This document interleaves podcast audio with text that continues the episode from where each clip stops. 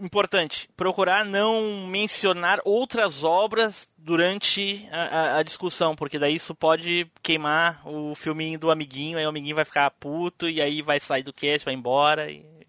A não ser o Renato, por exemplo, que ele pode linkar alguma, alguma inspiração dele, né? de coisa que ele produziu. Cara, não, deixa de puxar saco, rapaz. deixa de puxar saco. Ele não pode. Porque alguém, alguém pode escolher um filme dele, porra. Não é assim que funciona. Até 99, até 99 o Renato tava no, no, no na oitava série. Mas vai que ele produziu alguma coisa que você não sabe e aí tá escondido. Ué. Não, oitava série já tava, já, já, tinha, já, tinha, já tava fazendo curta. Olha aí, viu? Aí, ó, tá vendo? Viu? Chupa. Nossa... Está preparado para a maior viagem nostálgica da Podosfera? MachineCast.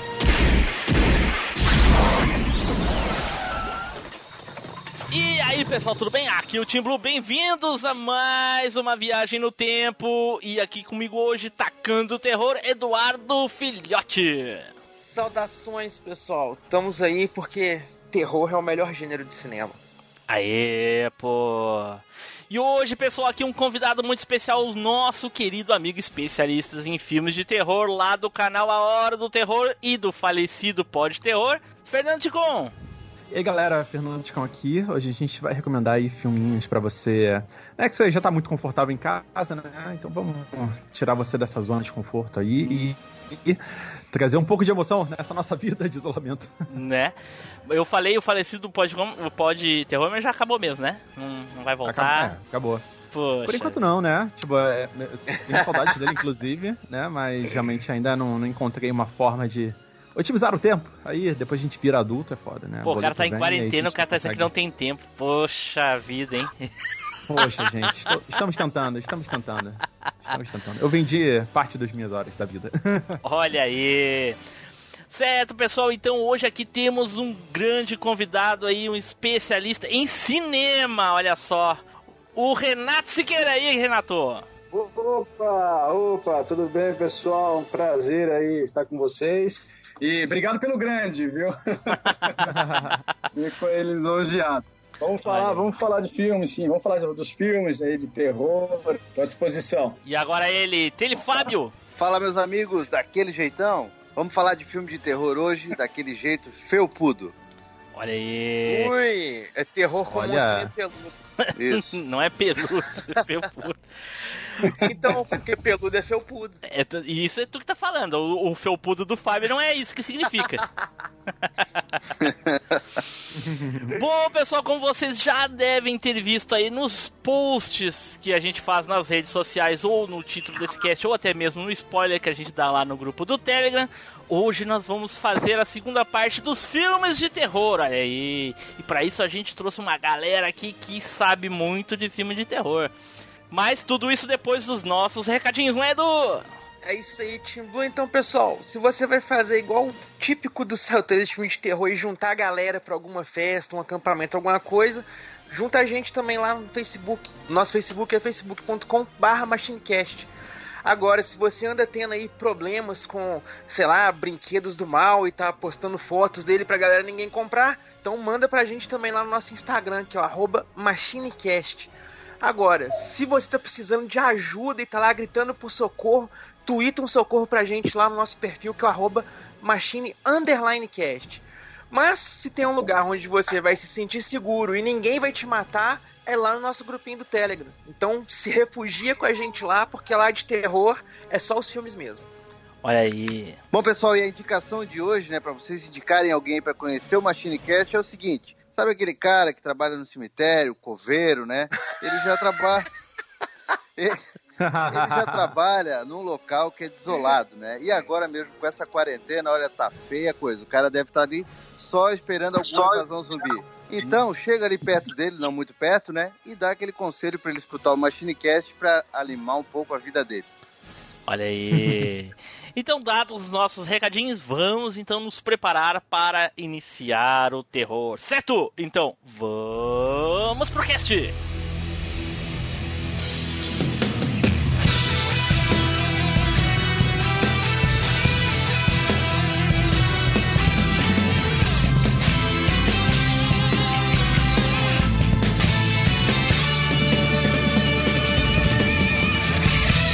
MachineCast, o podcast que vai voltar no tempo.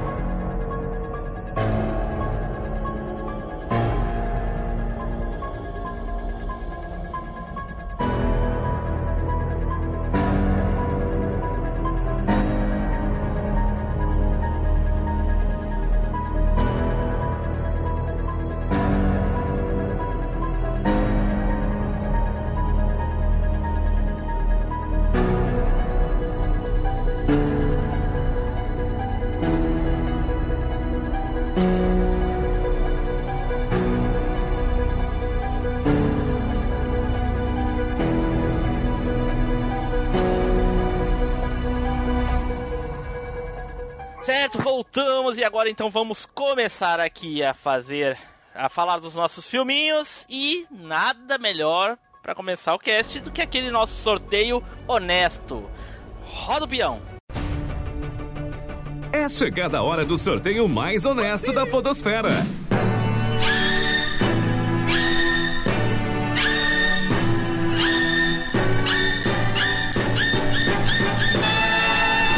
E o sorteado foi. Team Blue. Poxa vida! Cara, Que sorte, eu só tinha um filme na minha lista, hein? Olha aí. Renato, Nossa, que coincidência! Uau! o Renato não deve saber, mas o sorteio honesto sempre sai tu primeiro. Mentira, mentira, não é assim bem que honesto. funciona. Não é assim, não, não, não, não, não. Eu, Isso é eu mentira. acredito, eu acredito no Roxo, eu eu acredito na acredito. palavra dele. Né? É muita eu sorte. acredito no governo. Eu acredito no governo também. É, Eu sou uma pessoa Ok. muito confiável. Olha aí. Bom, e o filme que eu vou falar é um filme lá de 1981, que eu assistia demais na TV, assim, na, na década de 80, inclusive. Eu me lembro de assistir com o meu irmão sentado no sofá com a cobertinha e, ó, quando aparecia o bicho, ó, tampava a cabeça. Que é o lobisomem americano em Londres.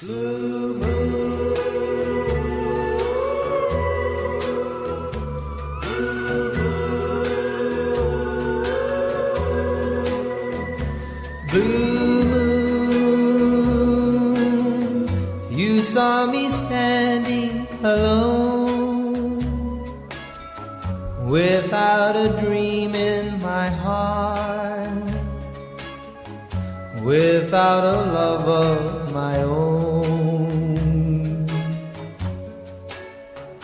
Blue moon,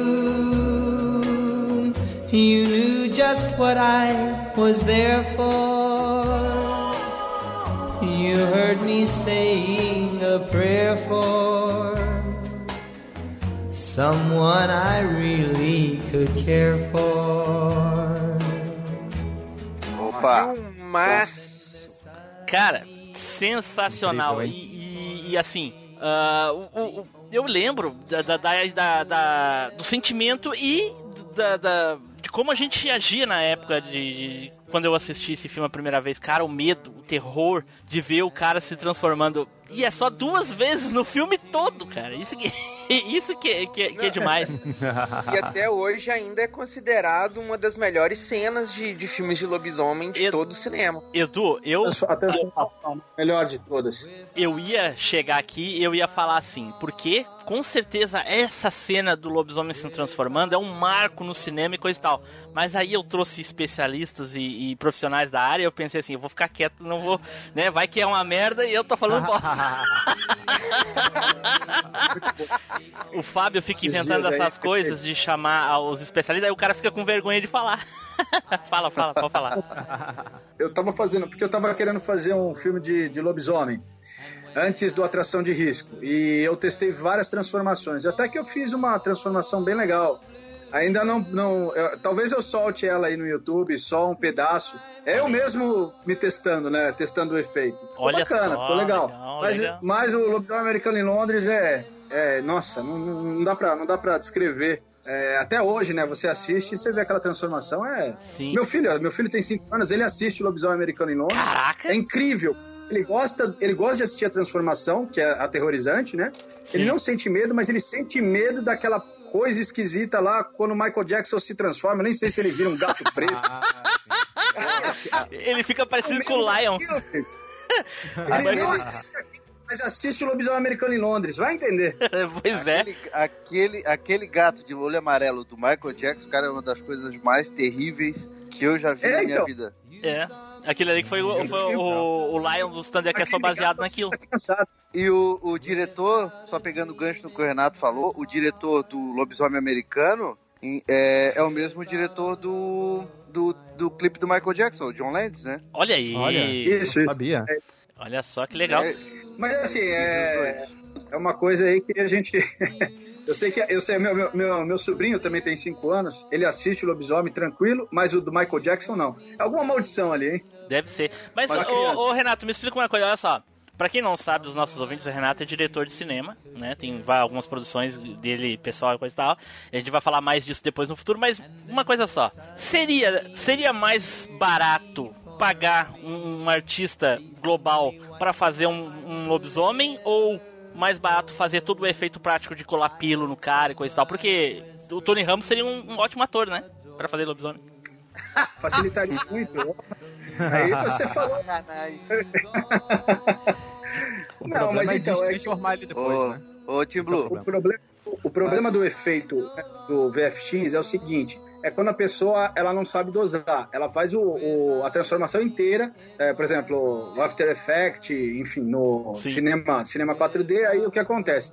Fica aquela coisa que você vê que não, não leva fé, né? Fala, pô, esse negócio aí tá, tá muito 3D, tá, enfim. Sim. Quando você aprende a dosar, a misturar efeito prático com efeito visual, aí sim o negócio fica bem legal, né? Então a gente tem essa praticidade hoje, sai mais barato, obviamente. Olha só. Fala, Fábio. o, o- não sei se tu sabe, mas o Renato é tão sacana que ele já botou o pequeno dele e o sobrinho dele a enfrentar um lobisomem no, num curta-metragem. Nossa, o Atila vai entrar aqui agora. Amanhã, amanhã eu tô subindo o luta contra o zumbi.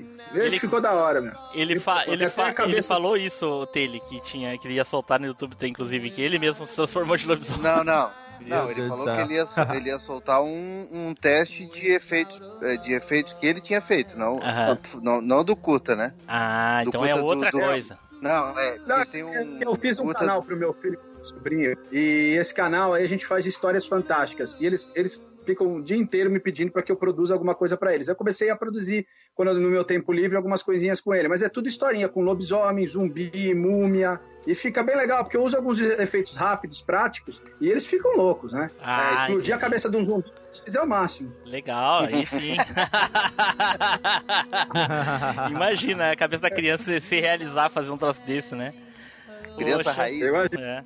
eu, Mas- eu sempre quis, né?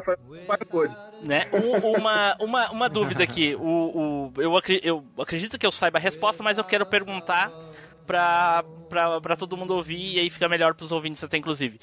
Ah, esse efeito da transformação de 2000 e, de 1981, ele é 100% prático, né? Não, não tem nada de, de digital, coisa e tal. Se- Não, não tem digital, 100% prático. 100%. 100% prático. Isso que é tão impressionante. Acho que a única coisa digital, talvez, você pode. Mas aí não é digital, é analógico, né? A montagem em si é analógica, né? Não tem nada de digital, não. São É que- técnicas de é montagem mesmo. É quando não é, é, é quando não é, é feito por computadores, não tem VFX, não Isso, tem é. nenhuma que, que você vê ali que você fala, ah, foi isso aí foi feito em computador. Mas ali a montagem tudo, né? Tem lá os efeitos, tudo que é que é dentro ali é, do que eles montaram, né? Animatronic, tem tudo ali. Sim, sim. E, e aquela técnica do. do. Do, do tubarão, né? Mostra bem Sim. pouco, bem pouco o lobisomem. Inclusive mostra só ele se transformando e o lobisomem mesmo aparece só de frente, assim, no, no escuro. É porque é um. Eles fizeram, montaram a cara, né? O, É. o, o rosto do bicho lá, enfim. E o resto do corpo não tem, né? É um carrinho que o cara vai, vai, vai empurrando. E outra coisa, Isso, além, isso. Do, além do terror desse, desse filme, da, da, da- dele se transformando, a gente sente a agonia do cara, realmente, assim, ficou fantástico. Outra coisa é ver o amigo dele lá, o Jack, todo Nossa. rasgado, cara. Aquela Nossa, maquiagem é ali, né? aquela maquiagem ali deixa do- os artistas lá do Walking Dead que são muito bons, parecendo amadores, cara. Porque é fantástico. Cruel o negócio. Aquela, aquela unhada na cara lá, aquele, aqueles bife ali. Nossa, vermelhão pescoço ali. todo rasgado, dá cara. Nossa, nossa. É incrível demais, né? Nossa, é muito bom. Não dá pra acreditar que aquilo é tão antigo, né, cara? Porra. E é como, é como você falou, poucas vezes aparece o lobisomem e você vê como, como, como é que é o terror. Saber fazer terror, né? Não Sim. precisa expor o bicho toda hora, não Exatamente. precisa pôr a atenção, o suspense que o cara conseguiu ali calcando durante o filme, né? Sim. A cada minuto você vai vendo, você vai se entretendo com aquilo. Você esquece que o lobisomem apareceu duas vezes, três vezes, sei lá. Né, exatamente, é. A gente fica na cabeça assim, ô, o bicho tava o filme todo matando todo mundo. Edu, assistiu esse filme aí, Edu, na época? Ou, claro que na época não, né? Porque em 81 tu nem era nascido. Mas eu digo assim, É. lá na TV, alugado, como é que foi? Eu lembro de ter assistido na TV, só não lembro se foi na, na Globo ou no SBT. SBT Cinema em Casa. Não, não, não, não, não, não. Nos Ah. anos 80 não tinha cinema em casa, eu acho. Sim. Ah, não. Eu vi no SBT no Cinema em Casa. Ah, mas aí depois de muito tempo. Foi no- nos anos 90 já, eu, Eu, acho. vi, eu, eu vi Aham. na sessão das 10. Olha aí. É, sessão das 10. São das clássico. 10, pô. Cinema em casa é tarde, tá louco? claro, eu passou. Tinha, assisti a primeira vez eu tinha cinco anos. É, cinco anos. O meu irmão é mais velho, então ele sempre me trouxe. né? Depois eu ficava me cagando de medo. Mas eu era bem novinho, quando, quando- logo quando chegou aqui no Brasil. Eu já, meu irmão já alugou e eu já assisti junto com ele, com meus primos. Sempre, eles são mais velhos, né? E eu Sim. sempre tava grudado com eles. Então eles me, eles me levaram pro mau caminho. Ou pro bom caminho, no caso, né? Porra. Mau caminho são outras sentido. coisas, né? Né? É. E uh, o problema de ter assistido, talvez, no cinema em casa, Edu, é que eu não sei. Talvez a cabeça, às vezes a gente eh, se engana. Pode ter ouvido alguns cortes, talvez, sei lá, por causa da violência, né? Tinha muito sangue, muita coisa aparecendo. E a cena do banheiro também. Ali não tinha, parecia muita quando- coisa, eu acho que não dava nada. E quando o amigo dele aparecia pra ele como um fantasma, né? Assim, todo. Porra, aquilo era muito bem feito, os efeitos práticos. Pode não parecer pelo nome, mas o transtorno de déficit de atenção e hiperatividade, ou TDAH, é um transtorno onde os portadores têm déficit de atenção, alguém que tem dificuldade de concentração, que se distrai ou se entedia facilmente, não ouve tudo o que estão falando, nem foca no que precisa fazer. E isso não é só desinteresse ou falta de educação, ou seja, a dificuldade de quem tem TDAH é ter menos autocontrole para dedicar atenção ao que é chato de fazer. Caraca, o Fábio tá viajadão, cara. Não, não, eu sei que já falaram, eu tô só relembrando. Ah, ah, Mas, sim. ô, Timbu, pra tu ver como eu não tô viajando, eu posso falar uma curiosidade, assim, não é tão bacana, é meio mórbida a respeito desse filme. Fala aí. Esse filme fez Manda aí. bastante sucesso. Esse filme fez bastante sucesso na época que ele foi lançado e o John Landis, assim, tava arrebentando como diretor e os caras já estavam preparando uma continuação pra esse filme, né? Então ele ia Nossa. ter uma, um- ia ter uma continuação. E, e aí o que aconteceu? Ele, ele foi fazer junto com o Steven Spielberg aquela, aquele filme que na verdade não é um filme, são os compilados, né? Do Além da, da Imaginação. E ele contrariou várias regras de segurança do sindicato dos atores e contratou criança, ah, duas crianças e o ator aquele Vic Morrow que era famoso nos anos 60 e por ter feito uns filmes na Itália e tinha uma cena em específico que ele estava fugindo com as crianças, o John Landis dirigindo, fugindo com as crianças num rio dentro de um estúdio com um monte de explosão e um helicóptero voando em cima. E uma daquelas explosões derrubou o helicóptero, decapitou o ator e matou e decapitou as duas crianças. E aí Nossa! É, eu tô Sim, ligado nisso. e o Vic Morrow era bem conhecido, né? Um ator bem conhecido. Aí simplesmente aquilo ali praticamente acabou com a carreira do John Landis, assim, ele não. ele foi processado, enfim, é, não conseguiu também, se sentiu muito culpado, não conseguiu dirigir mais nada. É, não aconteceu a continuação do filme que já estava certa para conseguir. E a única coisa de relevante que ele dirigiu depois disso foi justamente o, o thriller do Michael Jackson, né, ali. Mas também depois, praticamente, ele era um cara bem promissor. E depois dessa fatalidade aí, do monte de processo que ele tomou, ele praticamente sumiu. E aí o filme acabou tendo uma continuação horrível, né? Que foi aquele lobisomem americano em Paris. Nossa, isso é um lixo. Isso. Isso, isso virou comédia, não sei por que que... É, Ah, aí sim, a transformação já começaram a usar o, F- o VFX e olha que horrível que ficou. Né? Ruim, porque né? porque eu, Uhum. eu, eu, eu acho assim, é, nos anos 80 a gente teve uma chuva de filmes de terror fantásticos. Claro, tu, tu sempre tem a- aquela regra que, que confirma a exceção, que são alguns, algumas bostas. Mas isso tem em qualquer área, em qualquer lugar, em qualquer coisa. Eram tantos filmes bons, tantos su- suspense, terror bons, que depois eles parecem que eles migravam pra um terror comédia, cara. Porque esse filme do Lobisomem em Paris é um, é um, é um absurdo, é, é piadinha, risadinha. É- Porra, é, é ruim demais, cara. Nossa senhora. E muitos filmes de terror foram pra esse lado também. Não, mas tem muito terrir bom, né? Até, até acho que de repente vai aparecer algum aí pelo cast, mas eu digo, eu, eu sei que quando a piada é de mau gosto, o filme fica ruim realmente. Quando é assim, demais, né? né? Além do Ah, próprio sim. lobisomem. Nesse caso aí. É. Ah, esse filme é ridículo, assim, a continuação é. E aí a gente fica imaginando como é que será que seria a continuação com o John Landis, né? Se não tivesse acontecido. Pois é, poderia essa ser bem tragédia. melhor, né? Depois dessa, viu, Taylor? Depois dessa aí, cara, é, eu acho que o cara não tinha nem estrutura psicológica pra continuar. né? Quem teria, né? decapitadas. É, o cara tem que Não, ser não muito dá. frio, né, Não é nem cara? os processos, eu acho. O cara ficou perturbado depois disso. É, imagina. O cara, Sim, o cara tem que mesmo. ser muito frio pra fazer isso. Eu não teria condições. Eu não teria condições mais de fazer porra nenhuma. É, Foda. tá louco. Olá a todos, aqui é o Spider. O que, que eu tô fazendo aqui? Era pra estar em Dubai curtindo. Mas já que eu estou aqui, compartilha logo esse negócio pra eu poder ir embora, cara. Falou! Então vamos para o próximo aqui. Edu, vai lá, Edu. Cara, então, vou puxar um filme aqui que são duas histórias, é, são dois curtas reunidos num filme, que é Dois Olhos Satânicos.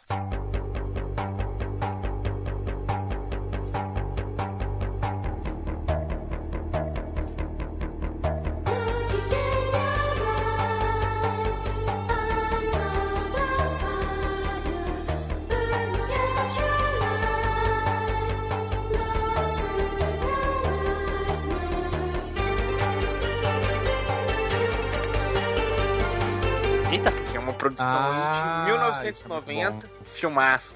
Aí são dois diretores bala, inclusive, que é o George Romero e o Dario Argento. Né, cada um dirige um dos episódios, que são adaptações dos contos do Edgar Allan Poe, que é um escritor também de terror que eu sou muito fã.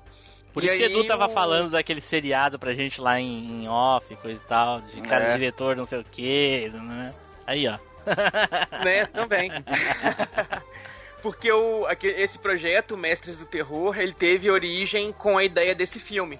Ah, Era pra sim. ser um, um projeto com mais diretores, só que aí teve umas tretinhas lá e tudo. No final ficaram o George Romero e o Dario Argento. Mas aí depois, mais pra frente, eles fizeram a série mesmo, Os Mestres do Terror, e tem duas temporadas e é muito boa, vale a pena. Mas aí esse filme, o, o Dois Olhos Satânicos, eu vi ele muito por acaso. Era um dia, de, eu tava de insônia, não tava conseguindo dormir. Aí tava vendo televisão de madrugada, assim, e começou o filme. E quando eu vi o nome do filme, assim, foi no SBT, naqueles negócios que passavam de madrugada. E quando eu vi o nome do filme, eu falei, ah, não, agora eu vou ficar acordado e vou assistir. e aí eu vi o filme e depois eu fiquei acordado porque eu não consegui dormir por causa do filme. Aí o filme é bom. Ele botou na Band, tava passando Emanuele, ele, ah, não quero ver esse lixo. Aí botou no SBT, tava dando olhos satânicos, aí, ah, esse eu quero ver. Você tava no outro, tá vendo? Tinha muita mulher, tava me desagradando. Né? Motivo pelo qual ele foi ver os olhos satânicos, olha aí. É, mas aí a- os dois contos, né, o do George Romero é o Estranho Caso do Sr. Valdemar, que conta a história de uma mulher com a amante dela que é, a mulher lá, tá, o marido dela tá quase morrendo, é muito rico, e ela e o amante dela elaboram um plano pra poder ficar com a herança do cara. Pra isso eles contratam um, um camaradinha que faz hipnose pra hipnotizar o cara, pra ele assinar os documentos da herança e, tudo mais e tal. E quando o médico fosse lá, falasse as coisas que precisasse e tudo. E segurar o cara vivo lá o tempo pra valer o testamento. Só que o cara morre enquanto ele tava hipnotizado. E aí, a alma do cara fica presa. Tipo, um negócio assim, sabe? O cara não, não- A alma do cara não morre, ela continua no corpo. E aí o cara começa a conversar com a mulher e com, e com a amante dela e começa a perturbar os dois e eles guardam o corpo do cara no freezer. E é muito louco o negócio. então é muito nervoso, porque o. o- Ele é dos anos 90, né? 1990 esse filme. 90 Isso. é. Legal, bacana. E ele é muito essa jogada psicológica, sabe? Da mulher, se ela tá ficando louca, o cara realmente tá fazendo alguma coisa ou não tá fazendo nada. E o cara meio que com o poder dele do limbo, um negócio assim, com as influências que ele consegue causando, ele vai matando a galera. É muito massa. Quem seria a galera se é só o amante e a esposa? Quem é o resto? É o médico, o amante, a esposa e o advogado. Isso. Aí tem o segundo conto, que é o Gato Preto, que é a adaptação também do que eu acho pra mim o melhor conto dos contos do Alan Poe. E nessa versão do, do, do filme, é um fotógrafo que encontra lá um, um gato e ele, a esposa dele na verdade tinha um gato, né? E ele vai lá e mata o gato. Filha e depois ele vai numa cena do crime, ele acha um gato igualzinho o gato que, que ele tinha matado, só que sem um olho. Hum. É, ele já acha o gato sem um olho. E aí, ele leva o gato pra casa, do que ele leva o gato pra casa, ele começa a ficar cismado com a mulher dele, que a mulher dele tá traindo ele, alguma coisa assim. Só um pouquinho, eu, eu, eu me perdi aqui. Eu não assisti o filme, tá? Desculpa, eu conto aí, enfim. O Aham. cara, ele Aham. matou o gato da, da, da esposa? O dele? Isso. O dele, é. Ele A matou. dele Isso. tinha um gato. Aí Tá. ele matou Por o gato. que, que ele levou outro gato pra casa? Se ele já matou um. Porque ele e a esposa meio que tava brigando, aí ele ficou meio culpado porque ele matou. Não matou o gato por. Tipo assim, ele tava com raiva, mas matou assim. Entendi. Nossa, entendi. Matei o entendi. gato. Porra, entendi. Entendi. Entendi. É, entendi. Aí ele levou esse gato. Nossa, gato foi o gato. Enfim, aí ele levou o gato. Coitado do gato. Aí Né? começou a acontecer uns negócios, uma cigana viu, ele viu no, no, no pelinho do gato, assim, no peito do gato, uma marquinha branca. Que formava, tipo, do pelinho branco, assim, formava uma forca. E aí vai passando a trama, assim, ele tem um problema com a mulher dele, dá um acidente, ele mata a mulher dele, sem querer, Ih, tá de novo? De novo. Porque o cara tem Aham. problema de controle de raiva, sabe? Caraca, velho. Aí ele mata a esposa dele, só que pra, tipo assim, pra não ser preso nem nada, o que, que ele faz? Ele pega a esposa dele, coloca contra a parede, assim, e, e levanta uma parede no closet. E, e fica como se fosse uma parede inteiriça. E tranca a mulher é, ali parada dentro. dela. É. E aí, nisso, o gato desaparece. Eu achei que ele, eu achei que ele ia sair na rua e achar uma mulher sem olho e levar pra casa. Aí olha a bizarrice, o gato sumiu. Aí o cara aparece a polícia, começa a investigar o caso, o detetive perguntando da mulher, não sei o que e tudo. E de repente começa um gato a miar. E o delegado, Ah. lá, o policial investigando, e tudo, de onde tá vindo esse miado? De onde tá vindo esse miado? Puta Aí o, o delegado vê que é da parede. Quando ele vai assim, ele quebra a parede, o gato pula de dentro do buraco onde a mulher tava enterrada, aí já saem outros gatos, assim, parece que o gato tipo, procriou nesse. no curta. Hum. E aí dentro da parede tá lá a mulher do cara morta, sabe? O, o- como se o gato tivesse sido emparedado com a mulher pra poder chamar a polícia, uma coisa assim. Caraca. Era um gato muito do mal. Doideira. Mas vai um pouco mais além, né? Esse filme, tipo, tem uns detalhes aí que, tipo, tem uma cena muito clássica dele matando o gato e parece muito real que ele tá, tipo, é, enforcando o gato e ele tá tirando uma foto pro disco, CD que ele tava produzindo, uma ou o livro que ele tava produzindo. Então, tipo assim, Tem a, é- a forca na árvore, assim. isso, aí, cara. é- e aí a polícia foi investigar, né? Pra ver se eles realmente usaram um gato lá, porque a cena era muito real. E na verdade não, usaram um animatrônico muito perfeito, de um gato abrindo a boca e tal, e os efeitos sonoros. Mas parece de verdade que ele tá matando o gato. Caraca, eu, eu- agora tu falando, tu tá falando da polícia de verdade. É, É, sim, de sim. verdade. isso. Eu achei que era dentro Isso, do tá. filme. Não, Porra, É, boiei também. né? Eu achei que era dentro do realmente filme, cara. Então, Pô, ainda bem, né? Pô, coitado dos bichinhos, cara. Tá louco. É, Porque fica- em algumas partes lembra o Salem do, do- da série da Sabrina. é. Tem umas partes que lembra assim. É, na Ah, hora que pô, o cara gato tá no, no- na cena do crime, assim, o gato sentado no coisa e olhando pra ele sem um olho, assim. Aí o gato parece um pouquinho esse gato da Sabrina, assim. Só falta ele fazer a unha com a lixa. Ai, ai, ai. Alguém mais além do Ticon e o Edu viram esses contos aí? Então, Ah, eu cheguei a ver, eu não me recordo muito. Mas o. Agora eu vou assistir de novo, viu? Me deu vontade. Só pra fazer um- uma cena do gato também. Uma Eu animatrônica. vou fazer. o próximo filme eu vou fazer. Olha aí. Eu vi, eu vi muito pouco. Eu vi, vi assim, mas não me lembro muito pouco. Eu, eu, vem cenas na minha mente, mas nada demais. assim. Eu, eu não vi mesmo. E se eu tivesse visto essa coisa do gato, eu teria ficado traumatizado. Deus Deus. Mas, mas eu vou rever também. Não, não, Ô, eu não Tele, vou eu vou fazer um curtinho aí de gato, aí eu vou chamar você como protagonista. A gente joga lá no canal. Aí. Ó, você é o gato. Não, pô. É porque ele quer te matar e forcado, é por isso. é isso aí, Edu, então. É Aí só, né, referenciando, o Estranho Caso do Senhor Valdemar foi dirigido pelo George Romero e o Gato Preto foi a direção do Dario Argento. E é muito foda. Fala, seus boi, aqui é o Nelson Lopes. Para de jogar esse Zeldinha HD e vai comentar no site, bando de fraco. Tchau. Então vamos para o próximo aqui. Renato, vai lá.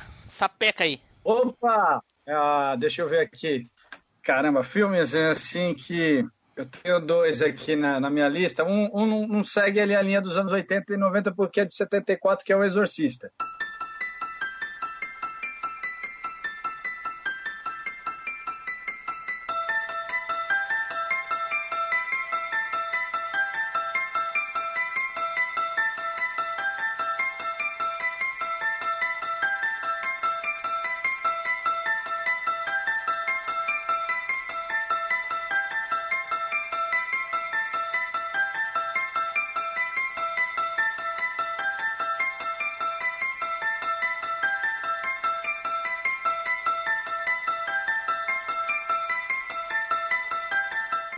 O, Exorcista, ele- eu tenho uma história com ele, que é o seguinte: ele sempre me atormentou desde criança. Eu não conseguia vê-lo inteiro, né? Desde os meus 4, 5 anos tentando ver esse filme. Pô, não vi até hoje e, inteiro. e não conseguia. Eu, cho- eu chegava a chorar, né? Quando aparecia, enfim, até propaganda no SBT, a cara da, da Reagan ali, Era eu demais. chorava, mas eu, eu queria ver aquilo, mas eu não tinha coragem. Exatamente. Enfim, eu tenho um filme, eu tenho um longa-metragem, meu, meu, meu longa-metragem de estreia é o Diário de Exorcista, né, que ele entrou na Netflix. E justamente por causa dessa influência que eu tive na minha infância é, do, do clássico, eu estava procurando na época para escrever um. Eu queria, eu queria es- es- escrever um roteiro, enfim, que aqui na- na- falando nacionalmente tivesse sido um pouco explorado, né? Enfim, eu não- eu estava tentando encontrar isso. E aí eu adormeci com a minha esposa, na época era minha noiva, e acordei com os gritos da Reagan às três da manhã. Olha só. Quando eu acordei, eu olhei e falei, pá, é isso,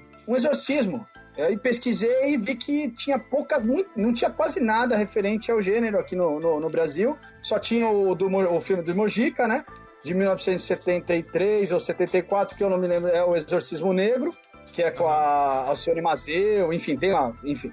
Aí tem lá o seu crédito e daí então nada referente mais. Eu falei, é por esse caminho que eu vou. E a partir daí eu comecei a elaborar o roteiro, eu entrevistei padres exorcistas, enfim, é, até chegar no, no- no roteiro final e produzir aí independente, né, o Diário de Exorcista. Então a história do, do, do, do exorcista me, tem esse, é, é, ele me fez até produzir um filme. Olha só, então deixa eu Né, entender uma irmão? coisa aqui. Quer dizer que tu acordou às 3 horas da manhã com a guria lá do exorcista gritando. Impressionante, né? Eu conto essa história para todo mundo. Eu falo, ó, a ideia do Diário de Exorcista nasceu daí. Às três horas da manhã eu acordei e dei de cara com a Reagan de novo. Da mesma forma que eu tinha quando criança, que eu via ela no SBT ali, aquela cara. Eu falei, puta merda.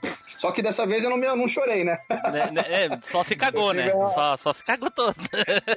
Eu só falei, pronto, vamos manter. Não, mas eu tava tão empolgado na ideia de, de, de, de desenvolver um roteiro, né? Enfim, é, é, nesse gênero que nem pensei em medo, nada, só olhei e falei, puta, é isso, Reagan, quase te dei um beijo na, quase dei um beijo na boca ali, né? É, eu, e eu não dormia mais, eu não, não dormiria mais, tá louco. É, o o Exorcista é um clássico, né? Foi inspirado, na, na verdade, o, o Exorcismo aconteceu realmente, só que foi inspirado. é, era um menino, né? Ele tinha, eu tenho até o livro. é, ele, ele tinha 14 anos.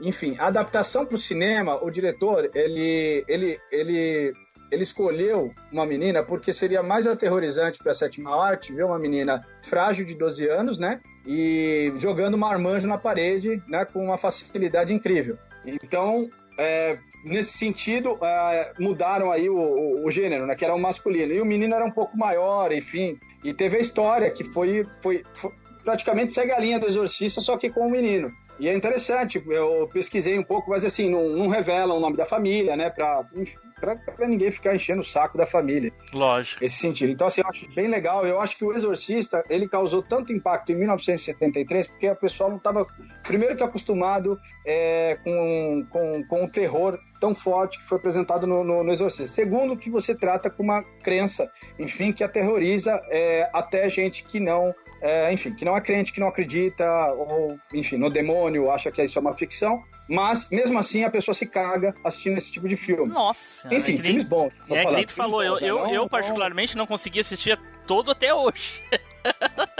Então, então, é- ele, envolve, é, ele, ele envolve um mistério, um mistério que as pessoas assistem e dentro do o Exorcista, o clássico, é, mesmo aí o mais descrente, ele consegue ali se dobrar para essa obra, entendeu? Sim. Ele fica com medo, com receio, não, a gente não sabe dizer o que é. Mas existe ali dentro da, da- do set de filmagem, eu assisti todo, todo o make-off, tudo, a gente percebe ali, até os atores trabalhando, eles estão sobre uma tensão, sabe? Parece ter um peso ali. O ar tá pesado, tudo tá pesado. Por exemplo, eu gravei o Diário de Exorcista, é, se você visse as gravações, tivesse acompanhado as gravações, você ia ver que era tudo light, todo mundo dando risada, enfim, lógico que quando eu eh, entrava pra cena, dava ação, todo mundo se concentrava, ok. Mas assim, às vezes a menina tava falando um negócio, dava, oh, a menina deu, vou, em off, não vou falar qual atriz, mas soltou ali um catarro que voou no Padre Lucas, que sou eu, que aí foi isso pra todo lado, entendeu? Então, assim, era muito divertido ao mesmo tempo. A gente fazia um trabalho sério, mas no, no Exorcista a gente via os make-offs. Eu, eu notei cada make-off que, que eu via um- uma seriedade, uma tensão ali entre os atores, o diretor, todo mundo assim meio. É, é assim, a gente sente esse, essa, é, é, esse peso, aí, eu não sei dizer de forma. Então, eu acho que isso também projetou pra fora, né? Pros espectadores. E todo mundo, tinha gente saindo vomitando do cinema em 1973. E Eu não acho assistir o filme. Tinha... Esse filme talvez tenha sido o que mais deu medo em todas as, as pessoas que assistiram. Eu acho que sim, né? Sim, continua, continua sendo é, o ícone do terror, né? Ele, é, enfim, não tem, não, o, o, o William Peter, é, o, o- o diretor do o diretor, né? O William Fri- Friedkin, ele fez uma, uma coisa assim, é, é, é o destaque da carreira dele, né? Isso a gente pode com notar, né? Nossa. É, Mas, assim, as das pesquisas que tu fez, Renato, de, de- tu disse que pesquisou bastante, inclusive pra produzir o teu filme e coisa e tal.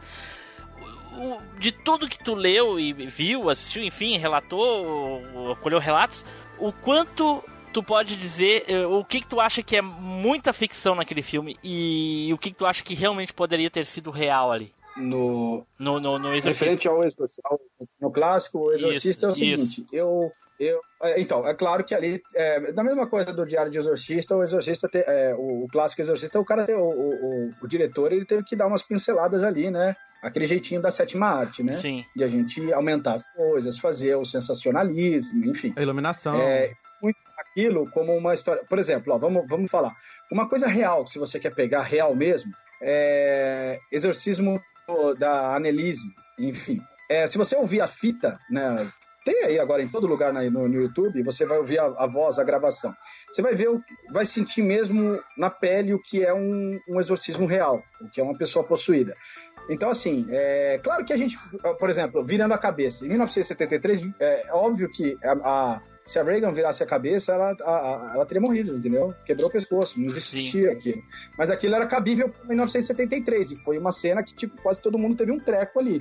Mas hoje, Ah. já, né, ali já ficou fora do, do, do- do- de, de tudo, né? Nunca poderia acontecer isso no exorcismo, senão a garota morria. É, não é, tá não quer ela não- dizer que as ela- pessoas que presenciaram não tenham dito realmente que isso aconteceu, né? Ou Então, só- é, então, mas assim, não, é que assim, isso é falso, né? É, os vômitos exagerados, você entende?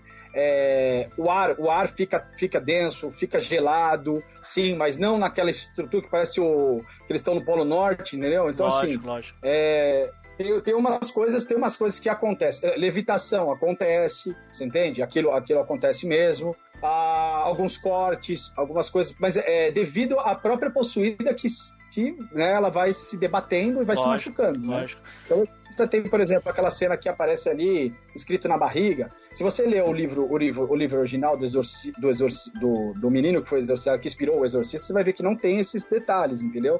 Ah. Tem mais ali é, é essa parte que eu tô falando, né? Que acontece. Levitação, por exemplo, falar em outras línguas, latim, é, enfim, em Isso é uma bizarro série de outras demais. línguas aí que a Isso é pessoa. bizarro demais. A pessoa do nada começar a falar outra língua. Pra mim é, é, é óbvio que a pessoa tá sendo possuída.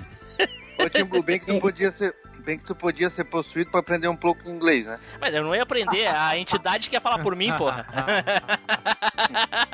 além, além, além, além, além de, de falar em línguas, né? é, existe um, um- um negócio é, na voz, é, enfim, que são, é, de repente, por exemplo, na, na- no exercício da, da Annelise, tinha cinco vozes, são cinco demônios dentro do corpo dela.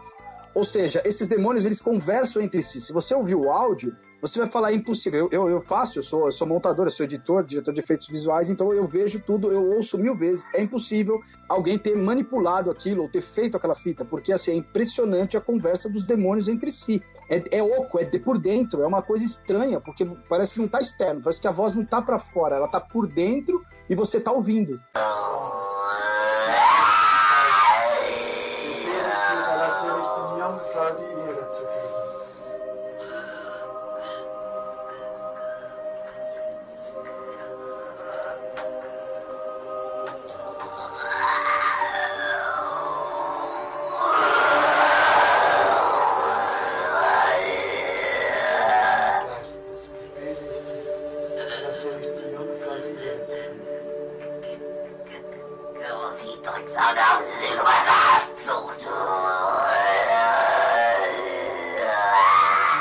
Des dreifaltigen Gottes, des Sohnes und des Heiligen Geistes befehle ich dir, deiner Selektion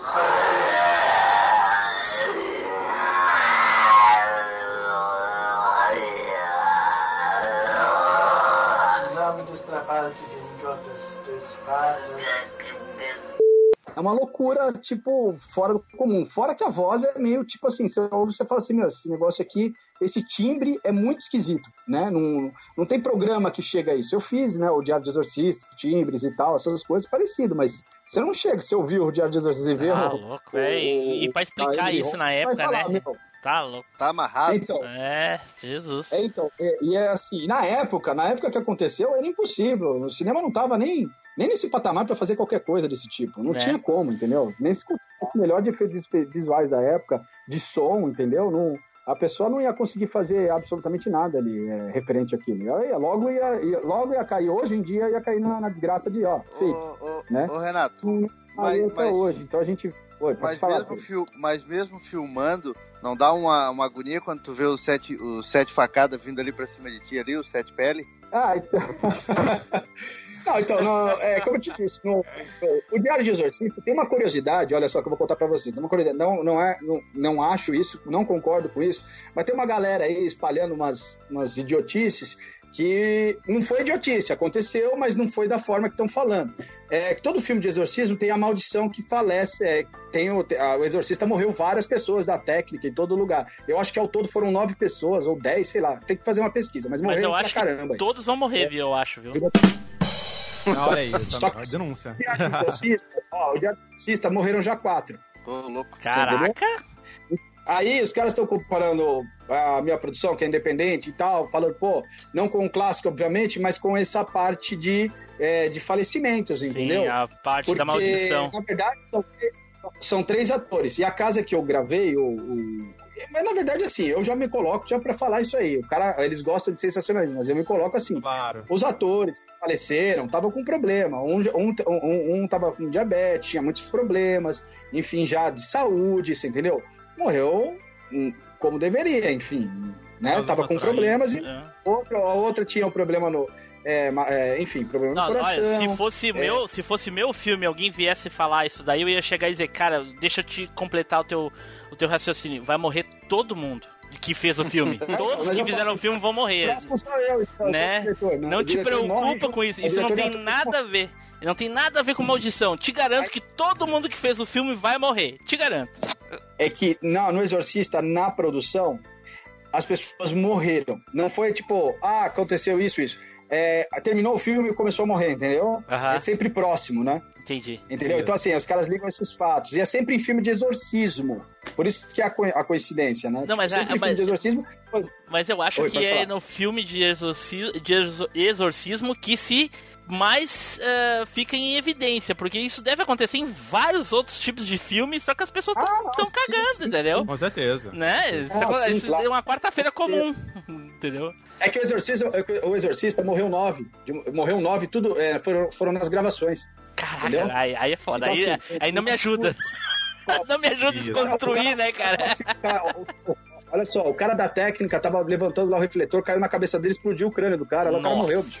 Então, assim, várias pessoas começaram a sofrer acidente no set de filmagem e morrer no set de filmagem, entendeu? E eles continuaram. Então aí, aí já gera um mistério, né? No caso no meu, o cara começou a falar isso, eu escrevi pro cara, para com essa porra aí, bicho. Pô, os caras morreram porque estavam encomendados já, já estavam velhinhos e tal, né? Vamos respeitar, né? E pá, mas aí fica aquela bobeira do, Normal. do brasileiro querer fazer. é, Então, é normal, mas assim, é só essas questões, né, que, que o clássico o Exorcista ele tem, né, também nesse fenômeno que eu te falei, essa coisa densa, né, forte, né, que, que imprime nas pessoas, né, enfim, o sentimento das pessoas que assistem. É, também aconteceu coisas estranhas dentro do set de filmagem, né? Isso é, é um é, tipo, por isso que ele se tornou um ícone, né? Enfim, até hoje tá aí, é o terror. Não é- né? é o é, terror. não é à toa, não é à Hereditário. toa. Hereditário é o novo exorcista. Não, é, não chega nem aos pés. Tô peidando O- Heredi- hereditário. O Victor Von Sydow morreu nesses dias, né? Ah, sim, verdade. É. Quem? Foi esse ano. O que fazia o Padre Carras. Olha aí, viu? Sim, sim. Eu falei, todos iam Paulo morrer. de Carros, é. Não, isso, isso é óbvio, mas aí já tá bem distante, né? Isso aí já, ele já tava bem. É que o, o- o curioso, como eu te disse, é, é nas gravações acontecerem Sim, isso, durante né? grava- Tipo igual cara, o, o, que aconteceu lá, que decapitou as crianças, né? Só que no caso o cara parou, né? Esse aí não, esse continuou fazendo, morrendo todo mundo, eu tava nem aí, vamos gravar essa porra. Além de Então, mim e do, do vai Renato, quem é que conseguiu, que no caso a gente não conseguiu, quem é que é o fodão que conseguiu na época assistir o filme do Exorcista todinho? Edu? Ah, eu, assi- eu assisti. Cara, eu vi mais ou menos na época, né? Porque eu já nasci uns bons Ah, eu- anos antes, depois aí do filme. Não, pois é, eu, tô- eu, eu quis dizer a primeira vez que tu viu assim, criança, né? Cara, Eu vi, com, foi- eu vi na eu adolescência. vi, é, eu vi da metade pra frente. Nessas também de acordar assim, sem sono. Aí meus pais estavam vendo no, no- no- na TV e eu, despistadamente, fiquei lá assistindo. Tá Porque na louco. época eu tava construindo em casa, então tava no mesmo quarto, sabe? Sim, entendi. E aí eles estavam vendo assim, aí fiquei lá assistindo até o final. E depois fiquei cagando de medo e não dormi, mas Normal, normal. o final. Fábio, fala aí, Fábio. Ô, eu, eu fiquei Ah, traumatizado. Quando eu assisti esse filme, eu fiquei traumatizado, mas não foi por causa do filme, não. É. É porque, ao contrário do Renato, eu não assisti no, no SBT a primeira vez. Eu lembro que eu peguei, na, que a minha mãe, na verdade, foi na locadora e pegou, né? Só que ela Aham. pegou o 1 e o 2. Né? Então, quando eu assisti, a gente assistiu o 1, pô, cagaço, direto. E aí eu me traumatizei porque eu já assisti o 2 na sequência. Que filme horrível, É medonho. pra matar mesmo. Não, mas Nossa. na verdade, eu, te, eu, assi- o SBT, eu já tinha tentado assistir com meu irmão, meu irmão alugou. E eu não conseguia, entendeu? Aí aparecia a propaganda no SBT e aquele negócio ficava naquele ciclo me perseguindo. Aí eu assisti, aí eu tive, tomei coragem e assisti com, com 300 pessoas dentro de casa do meu lado. De dia, ao meio-dia, ao meio-dia, todos os luzes da casa acesa, Tava rolando, tava rolando churrasco. churrasco. De dia, soltando ali, festejando, tio bêbado, todo mundo, é isso aí! Aí eu consegui Ah. assistir. É. Pra, pra ser raiz, tem que ser o pai e a mãe dormir, vir escondido, ligar a TV e sentar sozinho no sofá à noite no escuro. Aí Mas é nem raiz. a pau, eu não faço isso nem hoje. Eu vou fazer, eu ia fazer isso na E época. aí- ainda assim, ó, pra dar o clima, ainda a- o sofá a- atrás do- da, da televisão ficar assim, a porta da cozinha meio entreaberta e aquela escuridão assim, a gente fica olhando aquela penumbra. Aí é raiz. Né? Nossa senhora. O- É só aqui na minha casa, é só na minha casa que depois que a gente vê filmes de terror começa a, a ter barulho em todos os cômodos da casa do nada, Nossa. Na verdade, já, já rola durante o filme mesmo, sabe? né?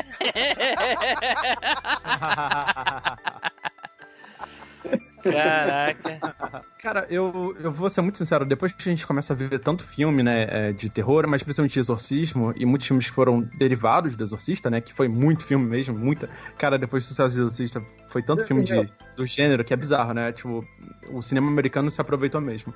Mas eu fiquei muito impactado, uns dois anos atrás, quando eu fui ler esse livro da Dark Side Books, né, que é o, o Exorcismo, que foi o livro que foi baseado no romance, né? Que o romance depois foi adaptado para o filme. E, cara, o que me pegou de jeito no livro, né? Que conta o caso original do garotinho e tal, que, que a gente estava comentando, é que ele realmente parece um texto bastante jornalístico, né? Você começa a acreditar conforme você vai lendo, porque não tem nada daqueles exageros, né? Tem tipo, muita coisa bizarra, mas a parte onde o jornalista, né? Esqueci agora o nome dele, mas ele fala assim: Ah, e de, das duas e tanta até as três e tanta, é, eu não tenho relatos sobre o que aconteceu. Tipo, eu não sei o que aconteceu. Mas ele apareceu dessa forma. Então, tipo assim, ele vai criando lacunas e deixa claro, olha, não tenho relato disso, não tenho informação disso.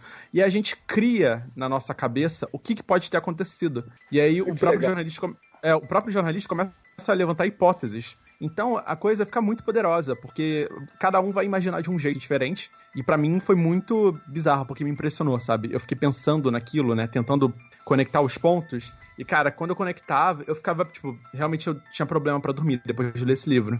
Porque você fica pensando, né? Cara, não é possível, tipo, uma, um jeito racional das coisas acontecerem. E aí você acaba acreditando, sabe? Assim, É, da forma que foi contado. Isso que é ele, foda, ele não a gente te fica enganar. tentando, a gente fica tentando tirar o crédito daquilo de alguma maneira e não consegue e fica com Exatamente. raiva e, né? E... Porque ele não tenta te enganar, né? Tipo, Né, ele não tenta exatamente. Tipo, forçar uma barra como, sei lá, o MTV. O livro do MTV, ele força muita barra. Ele fala de gosma, ele fala de várias atividades bizarras com muitos, muita coisa específica, coisa que, tipo, provavelmente os, os caras não têm nem relato disso e o cara inventa muita coisa no MTV, é, do livro, né? Original do MTV, que depois virou filme. Mas, mas, mas, cara, o exorcismo, ele não tenta, assim, praticamente tempo nenhum, dar mais detalhes do que realmente só o necessário pra você entender o que estava acontecendo, a sequência de, de acontecimentos. E ele deixa várias lacunas, sabe, pra gente preencher e tenta levantar hipóteses como se fosse uma coisa mesmo jornalística e, tipo, científica até. Legal, legal. Ó, pra, você, pra você ver, o Rob, é, Rob era o nome do menino que foi exorcizado, né? Ele, o, quando o, William Peter Blair, ele ficou sabendo porque o jornal é, The Washington Post publicou uma matéria de primeira ali falando sobre isso. Tava em todos os lugares.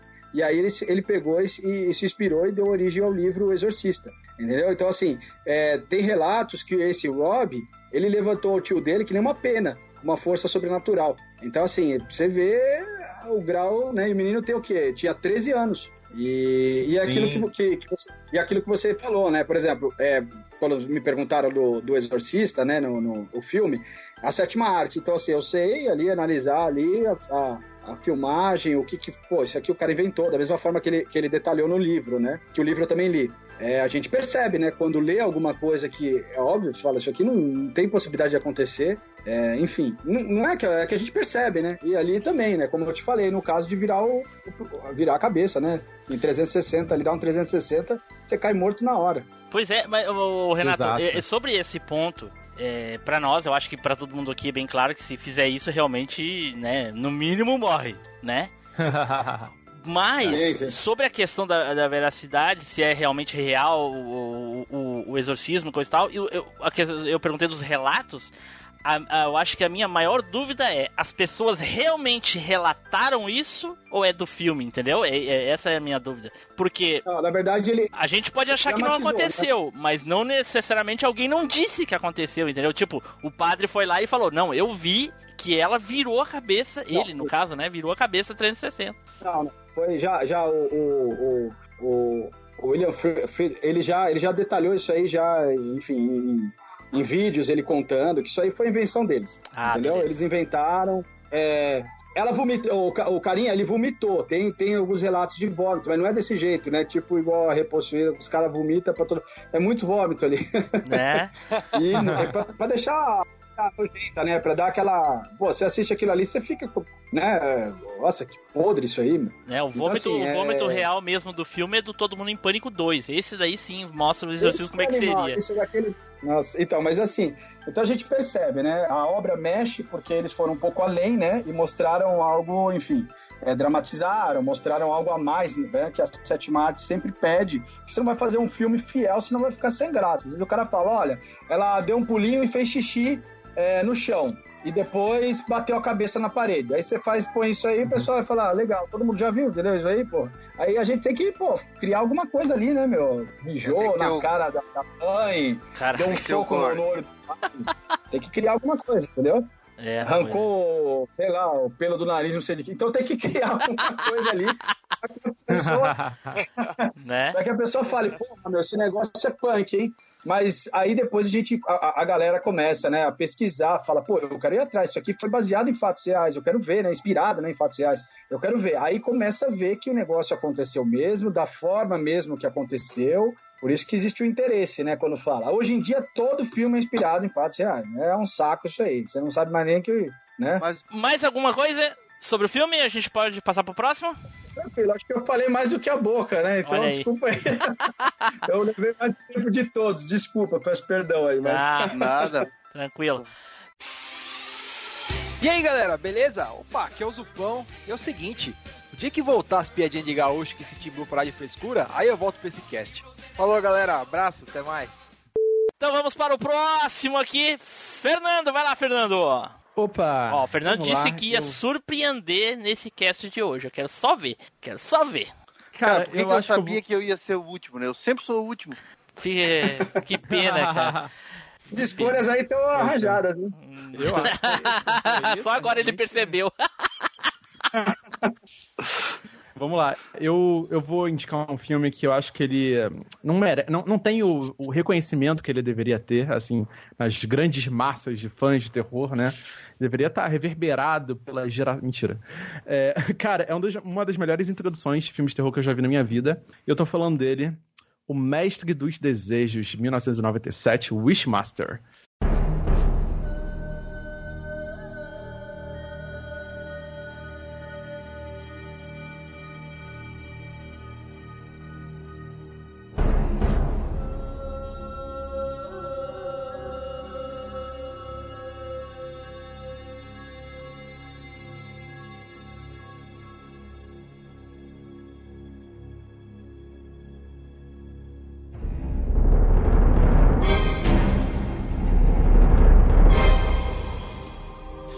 Cara, é um filme, assim, que explodiu minha cabeça quando eu assisti. Eu vi quando eu era adolescente. E ele, cara, foi produzido pelo Wes Craven, né? Depois ele não se envolveu mais com a franquia. Mas o primeiro e o segundo filme, cara, é uma explosão de efeitos práticos do nível do Fred Krueger, né? Porque qual é o plot do, do Mestre dos Desejos? É um Jin, né? Um, Uma um gênio da lâmpada aí, vamos dizer assim, só que é um espírito mau, que ele realiza desejos das pessoas e tal. E aí a introdução começa na antiga Pérsia, né? Onde o Jin ele é aprisionado, né? por um mago. Antes, mas antes disso ele faz umas, umas coisas bem absurdas, tipo arrancar o esqueleto do soldado e fazer o esqueleto perseguir as pessoas. Então Caraca. tudo é feito prático, é maravilhoso, é sanguinolento. Eu vou, eu vou colar o link pra vocês aí no, no, no, no chat pra vocês poderem dar uma olhadinha aí no- nessa cena que eu tô falando. E cara, só essa introdução, a quantidade de sangue por segundo dessa introdução foi uma coisa que me chocou muito quando eu era mais jovem, sabe? Tipo, realmente, cara, isso não é possível que eu tô vendo esse nível de grosseria aos, sei lá, aos dois minutos de filme. Então é realmente um filme que choca bastante. E aí a graça dele é que o, o gênio, né? O gênio da lâmpada, que seria isso, ele, ele realiza os desejos das pessoas, só que sempre da forma mais escrota possível. É tipo o Jafar do, do Aladdin 2, sabe? Ele Uhum. faz o desejo, só que meio que ao contrário. E, cara, cada morte é uma coisa sensacional. Realmente é, é, é muito bizarra como ele consegue fazer as mortes é, só com efeito prático. Quase tudo efeito prático, assim. Então, o. Cara, a, a franquia toda, né? São quatro filmes, é muito boa. Mas o primeiro e o segundo filme são, tipo assim, bizarramente excelentes. É, tem uma cena também que me chocou muito no segundo filme, que também, enfim, conecta muito com o primeiro, que é quando o Jim ele tá preso na, na- no presídio, né? E aí um, um detento fala que o sonho dele, né? O pedido dele é passar através daquelas grades. E, cara, a cena do cara passando pelas grades é uma das Essa coisas cena- mais horríveis que eu já vi na Ô, minha Jé, vida mas- de prática. Cara, lembrei assim, que- o, o cara se dobra todo, explode sangue, explode a caixa torácica, explo- cara, é assim, é um é- se você vê uma pessoa sendo esmagada ao vivo é praticamente a mesma coisa, assim, tipo, É é, poesia. um- o é poesia. sincero, né? É muito, assim. é- cara, assim, você se sente ofendido, sabe? Esse, acho que esse é o, é o tipo de filme que eu quero ver, assim, mais vezes. Tipo, cara, eu me sinto ofendido como ser humano de ter que presenciar tal grosseria e, tipo, por entretenimento, sabe? Você acaba gostando da, da parada da, da desgraça. Porque ela é Caraca. tão exagerada. ela é tão exagerada e tão inventiva que lembra muito o Fred Krueger, sabe? Tipo, a- cara, é muito, é muito, muito foda. Tipo, realmente. Inclusive, ele tá no filme, né? O Robert Englund tá no filme. Exatamente. O Tony Todd faz uma participação, né? Que é o Candyman também, outro Ken, clássico. Ken, Ro Ken Road também, né? O, do, o Jason também tá no filme. Cara, é um elenco sinistro, cara. É muito foda o elenco. E, cara, Mestre dos Desejos pra mim marcou demais, assim, porque ele chega no futuro, né, nos tempos presentes, de uma maneira bem estúpida, né, tipo, estão transportando uma estátua com a pedra, aí o maluco bêbado deixa a estátua cair, aí cai a, joia do, do gênio, aí as pessoas começam a esfregar a parada e fazer uns pedidos muito bizarros. Tem, uma das primeiras mortes é, é quando um mendigo fala que...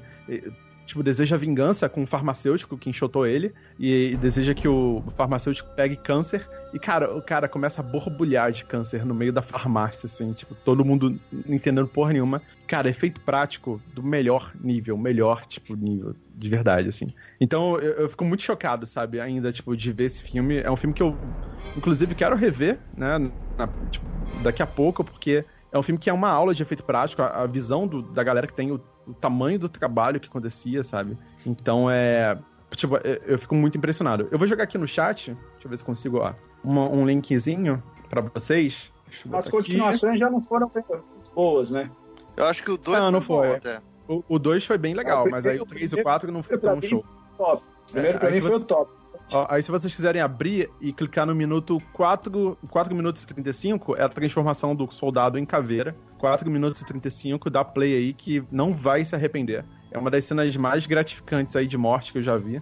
Caraca, velho. porque Que eu vou, re- loucura. eu vou rever esse filme. Eu quero ver hoje ou amanhã ainda. Caraca! É um nível de grosseria que eu raramente vejo. Velho. Aí depois vira stop motion. Ou é computador? É, vira stop motion. Tem computador também em algumas partes, mas é, tem bastante stop motion também. Eles usam tudo, né? Caraca. Tem o Homem Visual do Lagarto. Jim é muito legal, cena. né? Não, maravilhoso. Cara, enfim, esse filme me marcou muito e é um filme que eu recomendo pra todo mundo. Tem na Amazon Prime, inclusive. Então, quem uma quiser assistir uma coisa é certa, esse filme eu vi várias e várias vezes a capa dele na locadora e nunca aluguei pela capa. Porque afinal tem um demônio na capa, Sim, claro. né? Então, eu não sou muito fã de demônio, não sei vocês. então, se eu vejo alguma coisa com demônio, eu não alugo. Então, obviamente não assisti, né? Infelizmente não vi, passei reto, mas agora analisando pela parte prática, não sei se o filme é bom, só olhando os efeitos, coisa, não dá pra mim saber se o filme, filme, como um todo é bacana. bom. Provavelmente pro Renato, que é, é diretor, olhando todos aqueles efeitos práticos e coisa e tal, tendo várias ideias, o filme é sensacional. Sim. Não, ele falou, ele falou um filme, ele acertou aí no, no, na- ah, em falar sobre esse filme. É bem legal mesmo. Nesse, a respeito disso, concordo com ele, com certeza. Só que, assim, é, como eu te disse, as continuações os caras já Isso, vacilaram. é, cai muito. O segundo ainda é legal pelas, pelos efeitos, né? Tipo, ainda ele É. consegue manter um. Cara, um nível de efeito, tipo, ideias muito boas, mas depois vai caindo, cai bastante. Pelas poucas cenas que eu vi aqui, deixa eu entender.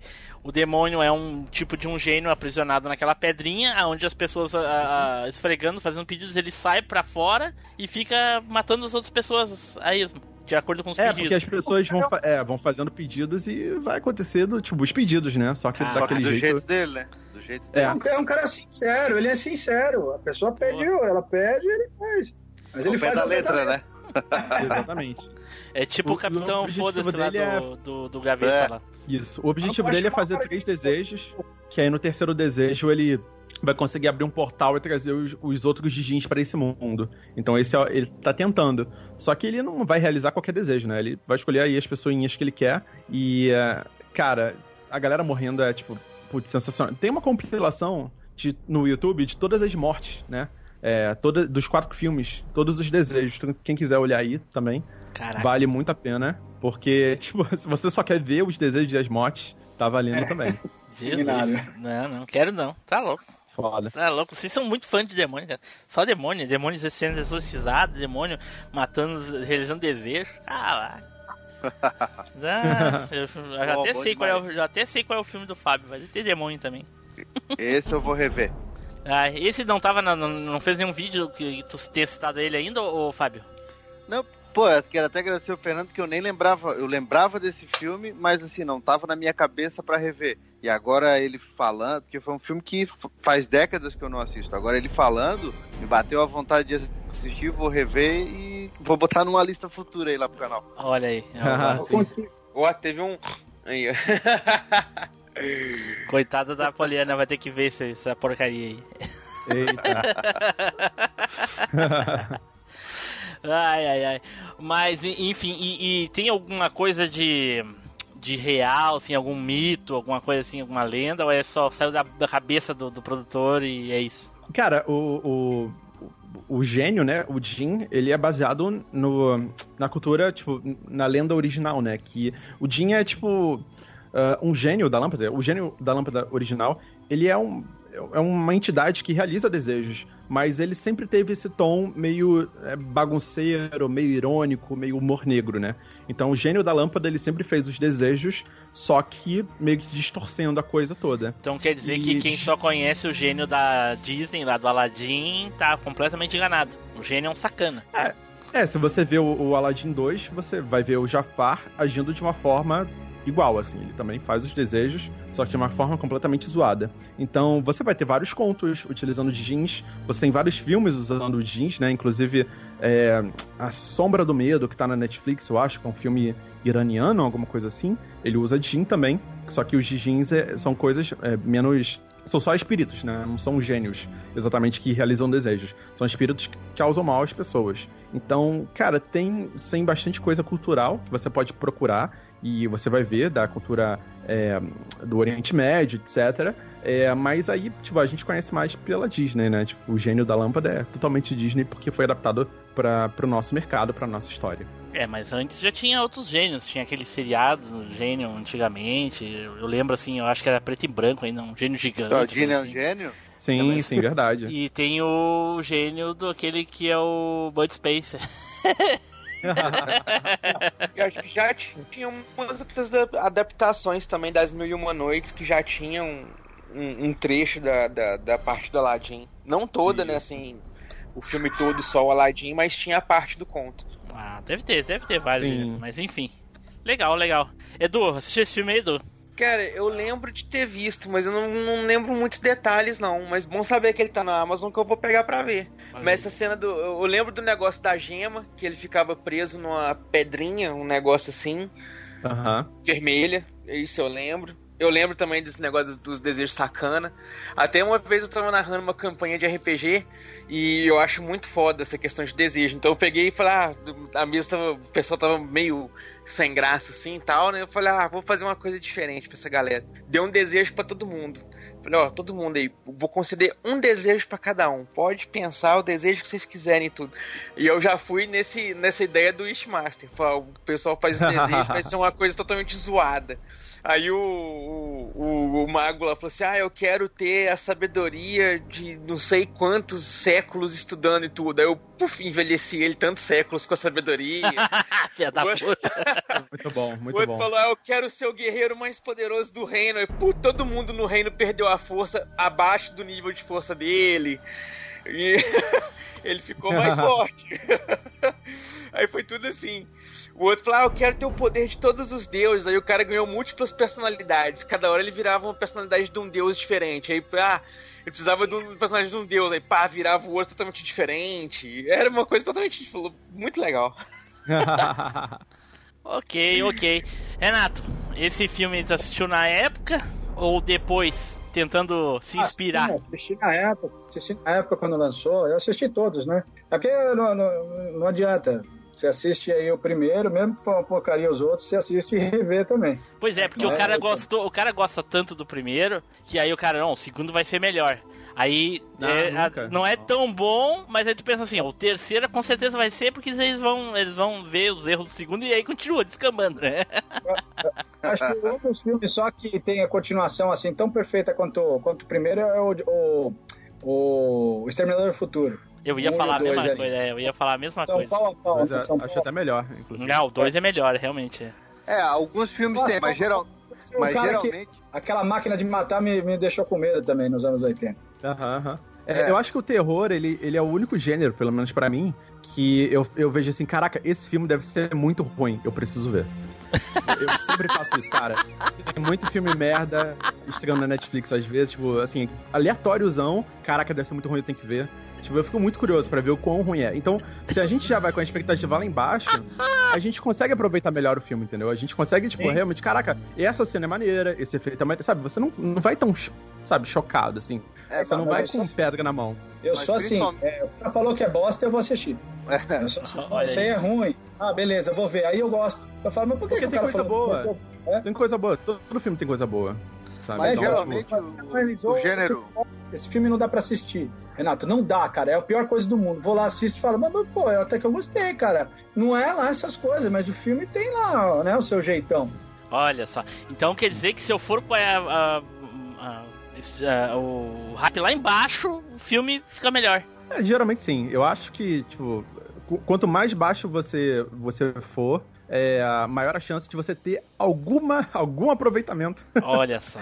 do, do filme. E, é, mas, então, assim, se eu, depois fizer, que- se eu fizer você- isso com um filme que já as pessoas já falam bem, então vai ser uma experiência fantástica. É, ou pode sair pela culatra, né? Pode sair. não, não, mas assim, aí eu vou, eu vou adotar isso aí, eu vou, eu vou, assi- Você- eu vou assistir um- o Diário de um Exorcista. que Eu ouvi dizer que é bem ruim, Porcaria. diz que é uma bosta. Eu vi o pessoal falando mal, diz que a crítica é lá embaixo. Não assista essa porra. É, não, eu vou ver só pra ver o quanto ruim é. Obrigado, olha. Elogio, fala desse elogio. Olha, Renato, para com isso, cara. Foi um milagre. Ok, é isso aí, Fernando. É isso aí, gente. É, essa é a recomendação. E é, comentem, né? Tweetem depois. Marquem aí. É, falando aí o que, que vocês acharam aí do Mestre dos Desejos. Beleza, ele realmente me surpreendeu, porque como eu não assisti, eu não jamais ah, ia saber que ele era apaixonado por demônios. né? Hoje eu vou Boa. começar a assistir aqui no canal Stars lá. É, eu, vou, eu vou assistir o Duende 1, 2, 3. Eu, eu vi que tem tudo ali. Eu, vou- eu falei, hoje eu começo. Eu acho E- bem louco isso aí também. Fala galera, aqui é o Felipe Zu. Pessoal, tá chovendo muito aqui, eu já coloquei os baldos lá fora pra pegar uma água. E aí vocês vêm comentar aqui pra gente o que achou desse cast. Aquele abraço. Então tá, então vamos encerrar aqui com chave de ouro, pelo menos é o que eu espero, né? Fábio, vai lá, Fábio. Opa, chegou minha vez, chegou minha vez. Esse é sempre o último, né? Achou, Vamos lá. achou que tu não ia falar hoje, né? Achou errado, otário. Eu achei que tu ia encerrar já essa porra aí. Vamos lá. Cara, eu vou falar de um filme que, assim, ó, esse filme foi responsável por me fazer entrar pra polícia. Eita porra. Nossa. Eita Estou porra. Nunca revelei isso no canal, tô revelando aqui. E não só me fez responsável, não só ele foi responsável por me fazer entrar na polícia, mas ele foi responsável por me fazer querer fazer parte de um grupo de operações especiais e ser bom de tiro. Eita porra. Eu já ia falar um filme lá de um policial assassino, mas nem é. Não. Não, é. Foi um filme. Foi um filme lançado em 1990, que eu assisti em 1997, quando passou na Band.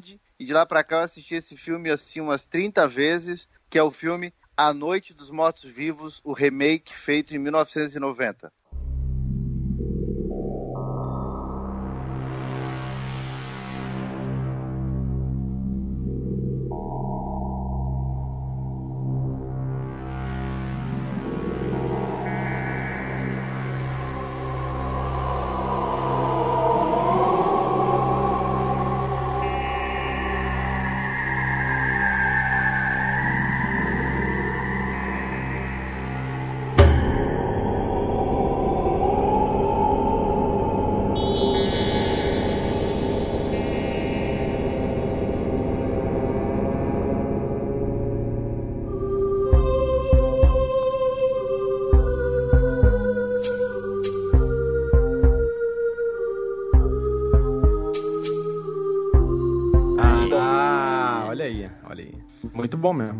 Esse filme, ele, o, o original é de 1968, né? Feito pelo George Romero, ali mais ou menos como o Renato faz os filmes dele, né? no- Com dinheiro do bolso, do, do próprio bolso. O filme explodiu na época, né? Foi assim, ele quebrou várias, é, várias barreiras e, e, enfim, foi um sucesso. Só que o que aconteceu? Eles acabaram por um erro do George Romero na época. Ele acabou não registrando o nome do- desse primeiro filme, The Night of the Living Dead. Então qualquer um podia utilizar o filme. E essa, e tanto que existem mil remakes horríveis desse filme, né? Só que esse de 1990 é considerado o único remake oficial, porque ele foi autorizado pelo George Romero e quem foi o diretor desse filme foi o Tom Savini, que era que é um cara fabuloso em termos de efeitos práticos, né, e tal. E, e quem fez o filme, o, o ator principal do filme é o Tony Todd, que é o Candyman. Então, cara, esse filme, e eu, assim, ó, me pegou. Num, naquela época, gente, não tinha internet, não existia essas coisas, não tinha nada. E eu peguei numa, num dia à noite, trocando de canal lá tal, e peguei esse filme bem no comecinho dele. Cara, e que filme, né? Então ele conta uma. Ele é A Noite dos Mortos Vivos, ele conta uma invasão zumbi, provavelmente no mundo todo, mas o relato que a gente tem ali no filme é dos Estados Unidos. E ele mostra a, a Bárbara, que é uma. Tá indo visitar o túmulo do pai dela, e do nada começa a aparecer mortos-vivos e tal. Mata, o irmão dela morre e ela consegue fugir, vai parar numa, no meio de uma fazenda onde tem uma casa. E quando ela tá quase se ferrando, aparece o Tony Todd, que faz o, o personagem principal do filme, salva ela. E aí eles, eles ficam com mais uma família, enfim, mais algumas pessoas dentro da casa. E começa a anoitecer e os mortos começam a tentar invadir e eles vão fazendo de tudo para sobreviver a noite toda aquela aquela invasão. E cara, aquele filme me fez ter assim um- o seu meu maior medo, uma invasão zumbi. Então eu treino por uma invasão. Eu sempre falo para meus alunos nas aulas de tiro, eu digo: "Pro- procurem os piores medos de vocês. O meu é uma invasão zumbi. Então eu treino para uma invasão zumbi, porque o dia que acontecer vai ser só headshot. Ó, eu vou, eu vou mandar, vou mandar meu, meu novo curtinha com as crianças aí matando zumbi, você vai curtir. Boa, vou assistir, eu adoro filme de zumbi. E Mas aí eu, eu falei. Não, e aí eu falei, cara, quando eu vi esse filme, Edu, eu falei assim, ó, não, eu não posso, eu não posso ser ovelha. Não posso. Não pode. Né? Um, dia, um dia vai dar, um dia vai dar essa porra aí, vai acontecer uma invasão zumbi, né? Provavelmente eu vou. O que que eu, eu, eu vou estar de bermuda, de chinelo de dedo e de regata no meio de um supermercado na hora que der essa invasão zumbi. Né? Nunca vai ser. Quando tu tiver no que o cara- caveirão. Isso, né? Numa situação que o cara já tá ali e tal. Então eu falei, não, eu vou entrar pra vou entrar pra polícia e vou treinar, porque o dia que acontecer eu quero estar barricado com o meu fuzil e 50 mil munição. E vou ser um dos. Vou, vou ser o Rick Grimes do troço. Ah, meu Deus, é isso aí. É, Eu tava na minha lista, mas eu queria puxar um do Romerinho também. Só que o, o que eu queria puxar é um remake de 2004, aí não, não dava pra, pra, pra lista. Esse, Vamos- ô, Taylor, você não. Ah, desculpa, desculpa, você pode falar. Pode ir, pode ir. Esse, Vamos- ô, Taylor, você não. Ah, desculpa, desculpa, você pode falar. Pode ir, pode ir. Esse, Vamos- ô, Taylor, você não. Ah, desculpa, desculpa, você pode falar. Pode ir, pode ir. Puta! Para com essa porra aí, meu irmão!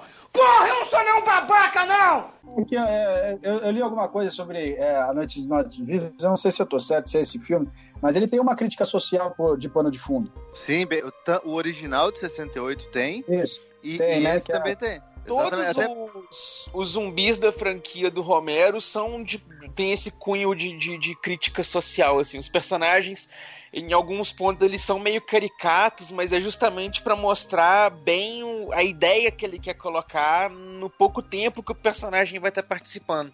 Sim, o Então, segundo, já- ele, ah, o segundo Uhum. que é a, a Madrugada dos Mortos, né? É o ele que eu ia aquela- puxar. Aquela, tem- mas tem o original de 1978. Ele Sim, tem mas aquela. eu- só o- ele tem o novo. o original de 78, ele tem aquela crítica em cima do, do consumismo, do shopping, né? Então, os Isso. zumbis tentam ficar, fi- ficam tentando invadir o shopping, porque ali foi um local onde né, era comum eles irem quando estavam vivos. O, a- o terceiro filme, que é O Dia dos Mortos, é, tem uma crítica social em cima do, do- da, da cegueira, do militarismo, enfim, aquela coisa toda.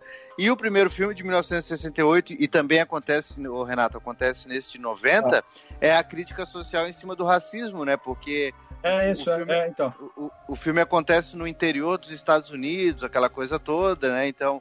Pode e ser o- que os zumbis o- brancos, eles são todos bobões. E o, ali o, o destaque, ele, é, ele resolve tudo, né? Então, existe- Exatamente. Então, tem uma, uma, uma coisa aí.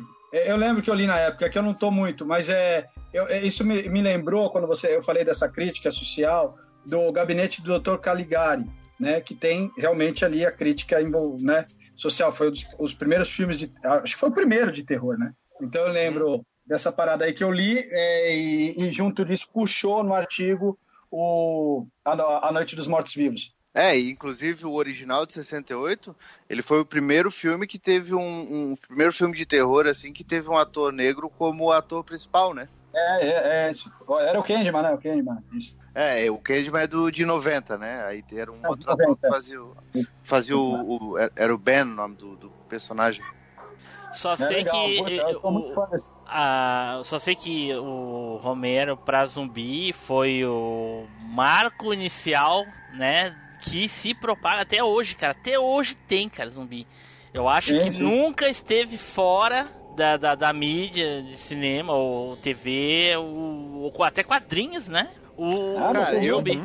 Desde, a, Eu, desde que surgiu. eu particularmente, eu, eu, eu pode fazer mil filmes de zumbi por, por, por ano. Eu assisto todos. Pode, eu, às vezes, quando eu tô trocando ali, vejo uma porcaria passando na Space, alguma coisa, eu paro pra assistir. Mas, é, mas tem zumbi, tem alguns que são muito ruins, cara. Nossa senhora, Ah, que doído. Tem, mas, mas- não, tem uns que são muito ruins, mas se, o- se o cara souber fazer um filme de zumbi bem feito, cara, é- é- eu, eu acho que assim, ó, é um dos que mais tem um efeito psicológico em cima do. Se, o- se o filme de, de zumbi for bem feito, com aquele fator do enclausuramento, da, né, que é aquela coisa que vai Sim. ficando cada vez mais aquela urgência de que tem que fazer alguma coisa para impedir a entrada dos mortos e aquela coisa do, do mundo inteiro, né, dos caras não saberem se é o mundo inteiro ou se é só ali. Enfim, eu acho que, que, que um filme de morto-vivo, se ele é. Claro que tem uma porrada de filme aí que a gente vê hoje em dia que os caras fazem no automático, né? Só pra, por fazer. Mas se o filme é bem feito de morto-vivo, ele é, é. Pra mim, tira onda. É muito bom. Ô, Taylor, é, eu só falar um, só um segundinho. Eu fiz um aqui, isso aí não tá. Ele não foi lançado. Eu fiz, eu produzi um filme, o primeiro filme de zumbi, um curta-metragem, é, é, para cinema 6D. Ele tem 10 minutos. É, eu gravei tudo com GoPro e é tipo naquele sistema, né, de, né, da, da, da, da visão ali, enfim, em primeira pessoa e zumbi Primeira pulando aqui louco e a gente pipocando todo mundo. Eu vou mandar esse link depois Contaminação, pra né? vocês assistirem. É o contaminação, né? Infecção. Infecção, infecção. Eu vi o. É, ali tem um que eu fiz pro Alexandre Calari, né? Que é seria book trailer, né? É um book trailer de zumbi pro lançamento do livro dele. É a, a zum- é, esqueci agora, fugiu o nome do, do, do livro dele. Nossa. é o- Eu tenho o livro dele. É, eu tenho também, pô, mas caramba. Esqueci Bom, o enfim, nome agora. é famosão. Aí tem tem, Da tem- cidade, cidade, cidade dos Mortos? Não, não, é. Peraí, deixa eu. até- Enfim, é, mui- é bem legal o livro dele, eu tenho todos. É- Ou é Apocalipse alguma coisa, né? Apocalipse Zumbi, pronto. Apocalipse zumbi. Porra, que nome mais óbvio. e eles Mas não conseguem é- lembrar. Mas eu, eu vou te falar, cara, eu tenho os livros e é muito bom. Pô, rendia um filmaço aquilo ali. Então, aí eu fiz o book trailer, né? Ele, é, a gente, ele, ele procurou, me procurou e queria que eu produzisse um, um book trailer cinematográfico com os personagens é, com cinco minutos. Isso seria vendido junto com o livro. Na época foi legal, cara, foi bacana. Foi vendido aí para Eu fiz bastante book trailer numa época cinematográfica. Eu que meio que fiz essa proposta para distribu para as livrarias. Enfim, eles faziam book trailers com fotos, né? E eu falei, eu quero fazer, eu faço uma proposta aqui que eu faço tipo um trailer de filme de cinco minutos com os personagens do livro. E aí eu fiz bastante aí por alguns livros de terror, enfim. O Mas Alexandre isso veio com os livros? E Vem, vem com, os, com os livros ou link Pra também. mim não chegou, né? E, olha aí, cobrança ao vivo no comprei cast. Sara... comprei na Saraiva e não veio. livro do Luciano Milite também é, mas aí já é outro outro gênero, a página perdida de Camões, é, que é meio ali Indiana Jones. Eu fiz também book trailer, então bacana. Então, é, mas se você acessar, acessa. Alexandre Cala- Calari, book trailer, Apocalipse Zumbi. Aí você vai ver que vai sair o book. Tem dois. Tem um que não, o, o primeiro não foi feito por mim. Foi a, a segun, o segundo livro dele, a continuação, que é aí que ele entrou em contato comigo para eu produzir essa, essa parada. Foi uma experiência bem legal, assim, com Ô, zumbi. Ô, Tim Blue, ô, Tim Blue. Diga. Pro Renato já tá, já tá alertando a gente, ó, o primeiro não fui eu que fiz, hein? Ele quer dizer assim, ó, é uma porcaria, não bota a culpa em mim, não tem nada a ver com isso. Eu vivo falando isso, eu, vi, eu vivo falando isso sobre os vídeos lá do, do, do canal do Fábio. Não, não, é, quando tá ruim, não, não, esse não fui eu. Esse não fui eu que editei. Esse aí foi ele que ter- resolveu terceirizar, a culpa não é minha. Não bota a culpa em mim. Ai, ai. Mas, ô, ô, ô, Fábio, olha só. um- um, aqui o filme lá dos mortos-vivos do- dos anos 70 lá é legal. É 70 ou 60? Desculpa, o primeiro ori- Sessenta- o- se- 68. 68. É, é, o remake, ele segue exatamente a história, ele acrescenta, ele modifica, não... O, o remake é basicamente a mesma história, não, não muda muita coisa. Não muda nada. Ele, só que pelo fato, claro, de ser feito praticamente duas décadas depois, duas décadas e pouco depois, e ainda ter o Tom Savini, o Tom Savini fazendo a parte dos efeitos práticos e o Tony Todd como ator principal, claro, eu considero ele até superior do que o original, mas é basicamente a mesma história. Entendi. E eh, ele não revela a origem do vírus, né? Não nesse filme, pelo menos. Em nenhum dos filmes do George Romero, nenhum dos três, nem, nem na noite, nem Os na oficiais. madrugada e nem no. E nem no dia. Nenhum dos três é. E nem depois naqueles posteriores, a Ilha dos Mortos e tal. Nunca é revelado o, o motivo da. O motivo do vírus. No máximo, tem uma hora que o Ben fala, tá conversando com a. com uma. tá conversando com a, com a, com a menina do filme e ele, ela pergunta o que aconteceu, que ela tá meio perdida tal. Daí ele fala, eu não sei, eu tava em no Kansas, eu acho que ele fala o nome da, da cidade, tava em Kansas, num bar, e daqui a pouco a gente escutiu- escutou uma explosão, e aí tudo ficou desse jeito. É só o que ele fala, assim, mas ele também não Olha. sabe o que aconteceu. Interessante. E Tem naquelas Foda. continuações que não são as continuações oficiais, né? O, o, o- a Noite dos Mortos. Ah, na volta, né? Dos Mortos-Vivos. E sabe, o- po- posso contar mais uma coisa, Tim Blue, aqui do, do, do porquê que esse filme me trouxe uma experiência pra vida? É. Dá tempo? Conta. Assim, ó, tem uma, tem uma nessa cena que o Ben E essa aí fala- foi a história do Fábio, valeu. conta, conta, conta rapidinho aí. Não, vamos lá rapidinho, olha só. É, é nessa parte que o Ben fala a respeito do. que ele tava num bar e ele disse assim, ó, e eu tive que ir lutando, tive que. Ele disse, pô, eu podia estar em tanto lugar, ele fala pra ela, mas eu tava dentro de um bar movimentado e eu tive que ir lutando, brigando, fazendo acontecendo até conseguir achar um carro pra poder fugir de lá. E aí é uma coisa que eu sempre. E, e- e eu transportei isso pra minha carreira, que é uma coisa que eu falo para os meus alunos quando, quando eu tô dando alguma aula, enfim, alguma coisa na, na parte técnicas operacionais, eu digo: olha só, quando vocês vão. a- o polícia é igual qualquer outro tipo de trabalhador. Tem vezes que a gente quer deixar a arma em casa pra ir no mercado, porque o mercado fica do lado de casa. Sabe o que, que eu penso? Eu chego lá, quando eu vou chegar na porta, eu penso assim: ó, se eu for no mercado sem a minha arma, o, o maldito do açougueiro vai cortar a mão, o dedo dele com a faca, vai se contaminar com a doença da vaca louca, vai virar um morto-vivo, vai começar a morder todo mundo dentro do mercado e eu vou ter que vir trocando porrada até conseguir chegar na minha casa pra pegar minha arma. Então Caraca, eu a pego a, vaca minha arma, louca é muito anos 90, né? eu pego, eu pego a arma e eu vou, porque se um dia acontecer uma invasão zumbi, eu não tô despreparado. E é claro, qualquer coisa que acontecer pra baixo disso, a gente resolve. Então é um é, é uma filosofia de vida esse, esse filme acabou virando. Atualmente, no caso, tu dorme com ela embaixo do travesseiro. Sempre. Né? Por causa que, do jeito que a gente tá aí, só falta os zumbis mesmo, né, cara? né? Hoje em dia só, fa- só tá faltando zumbis mesmo. Mas enfim, fantástico esse filme aí, olha, realmente clássico, tanto o o dos anos 60 quanto dos anos 90. Eu tenho comigo que eu acho que eu assisti o dos anos 90 e achava que estava assistindo o clássico. Pode ser que eu esteja enganado. Clássico é preto e branco. Ah, então eu Não, mas assisti, já- eu assisti Mas o, o de já 90 tem achando que era de... também. É o quê? É, é, já tem já tá colorido, né? Colorido por computador, por computador. Ah, olha aí. Mas eu com certeza não assisti esse colorido. Se eu assisti, é só por curiosidade. Mas eu acho que eu assisti o anos 90 achando que era o. Porque eu lembro dos atores ali agora. Eu...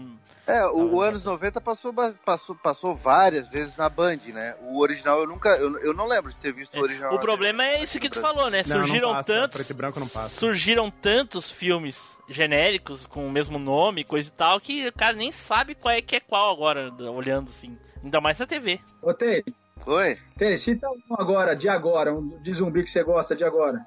Um zumbi recente? Nesses tempos, é. Ah, eu gostei aquele é, diário, diário de como enfrentar, de como enfrentar um zumbi, aquele dos garotos que são que eles são comédia. escoteiros, isso, que eles são escoteiros e eles têm que salvar as meninas do a, uma gatinha que ele é Ah, da hora, da hora, assisti, é engraçadinho, é legal. É bacana. Esse, esse é bacana. Esse é bacana. Um O recente assim- que eu gostei. Guerra Mundial também, Z, Guerra né? Mundial Z, é. Mas não cita todos, ele pediu um, porra. Deixa os outros falar.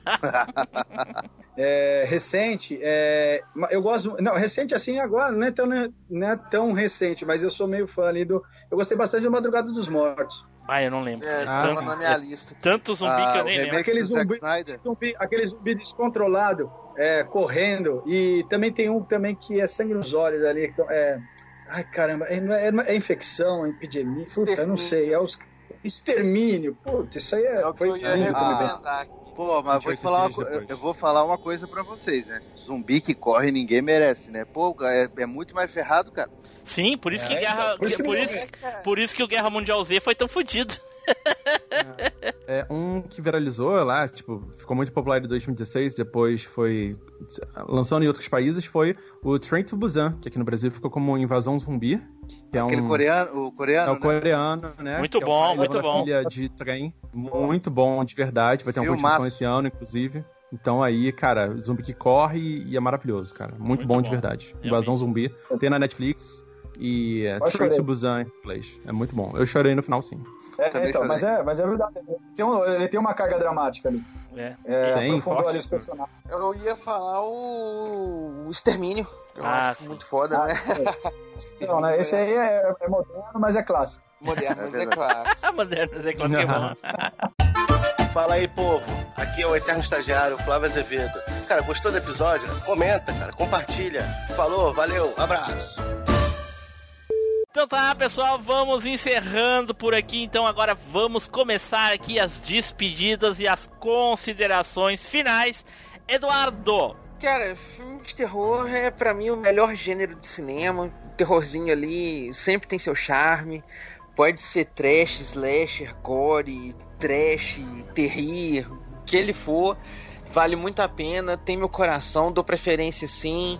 E vai lá, gente, assistam filmes de terror que vale a pena. Olha aí.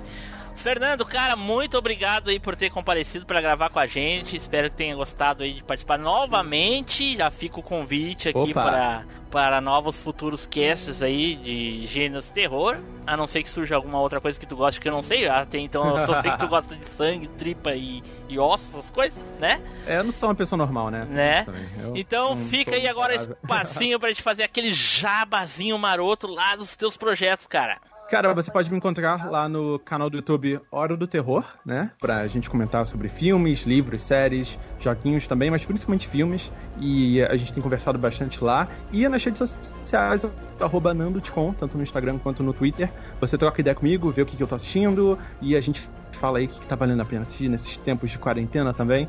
Então a gente troca recomendação, a gente troca ideia. E é isso, YouTube Hora do Terror. E redes sociais, nandotcom, arroba, arroba nandotcom. E é isso. Beleza. Fábio! Bom, só dizer que foi um prazer aí estar junto com o Fernando aí, curto lá o canal, né, o canal de terror dele. De vez em quando tô vendo alguma, alguma recomendação lá. Dizer que também foi um grande prazer estar junto com o Renato essa semana, né? Spoilerzinho aí, essa semana também sai vídeo lá no canal lá falando a respeito do filme dele que eu tive o privilégio de assistir, né? Eita! Adiantado. Ô, Fernando, vamos conversar aí depois. Passei o contato. Claro, a com gente, né? certeza, querido. Com certeza. Tá, com certeza. Eita, pô, olha só. Tem que sobrar um cascalho aí. Tem que saltar um cascalho aí, pô. Não, senão, vamos aí, né? Fazer uma divulgação também. E o Fernando também tem. Com certeza. Então, valeu demais. Certo. Ah, Renato, cara, muito obrigado por ter comparecido para gravar com a gente aí. Espero que tenha gostado tanto, tanto quanto a gente gostou. E eh, vou dizer pra ti que eu vou assistir lá os filmes lá na Netflix, o teu que tá lá na Netflix, vou acompanhar os teus outros trabalhos aí. Porque eu acredito. Netflix. Já saiu? É, é que eu, é, porque a Netflix a gente faz contrato. Fiquei com contrato de 18 meses, são dois anos. Ah, ok. Aí venceu o contrato, ele saiu do catálogo. E agora ele tá. Você encontra no Now, iTunes, Google Play, YouTube, enfim, filmes.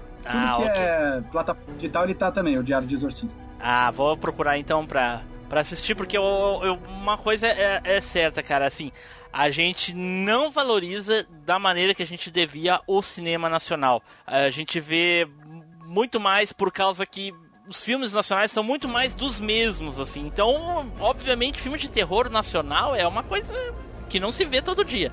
Então, mais por isso ainda, eu vou ver, eu vou pedir aqui que todos os ouvintes, quem puder, assista, quem já assistiu, comenta o que, que achou, né? Eu vou assistir porque quero ver que se é, o quão ruim é. Né? Com a- com raiva. Quero ver o quão ruim é. Daí depois eu digo como é que foi. Cara, então agora fica aí, fala pra gente um pouco dos teus projetos, se tu tem alguma coisa que tu gostaria de falar, fala do que tu já fez e espacinho pro pessoal se, se quiser te acompanhar, como é que faz. Bom, eu vou falar assim, eu vou fazer uma propaganda aqui, né? Nesses tempos de quarentena, cineminha em casa é a melhor coisa e vai estrear o meu novo longa-metragem, Atração de Risco, via streaming, tá? É um, é um thriller psicológico, assim, bem recheado de mistério, várias reviravoltas, enfim. É, a produção ela vai estar disponível a partir do dia 16 do 4 no Now, na Look, é, Google Play, iTunes, Vivo Play, Microsoft Store e mais pra frente vai entrar no streaming é, TV cabo também, TV e a cabo também, que é pay-per-view. E, mas enfim, eu espero que todo mundo aí goste. É um suspense, é um thriller né, psicológico, é uma novidade bem legal aí, bem gostosa aí, que eu acho que, que a galera aí do cinema nacional vai, vai assistir aí, se Deus quiser. Bom, enfim, é, atração, atração de risco, né? Não esqueça de assistir. A tentação é como a mais afiada das lâminas. O negócio tá pegando fogo aí. Caraca, tem até frase de efeito essa. É, essa daí tá.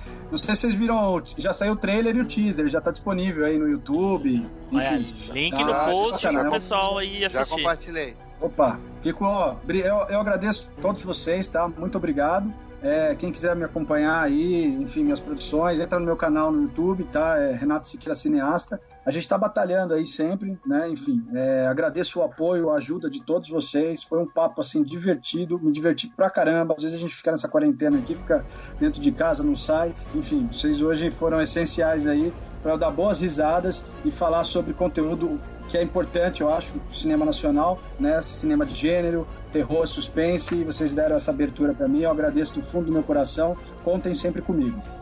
Isso aí, que isso. A gente que agradece pela presença e esperamos que possa surgir, aparecer mais algumas vezes aí pra gravar, talvez algum outro tipo de gênero que também te agrade, ou voltar a falar de terror vou de fazer um novo. convite. Eu também ia lançar agora, eu ia começar a produção de um próximo longa-metragem, mas com a quarentena eu tive que parar. Já estávamos já bem adiantados. Mas aí, tu, mas aí tu tá garoteando, pega a filmadora e grava o ambiente dentro de casa e tá aí a quarentena. Filme quarentena, pô. Mas é uma boa ideia fazer um foto footage, né? Olha aí. Uma coisa desse tipo. Porra, aquele, eu acreditei naquele filme da, da, do- da quarentena lá, cara. Aí, né? Da, da quarentena não, eu acho que é o. Atividade Paranormal. Eu acreditei naquela porra. Handicam e o Caralho 4, enfim. Ok, certo pessoal, então vamos terminando por aqui. Fiquem agora com a leitura de e-mails e os recadinhos e até a próxima viagem no tempo. Tchau!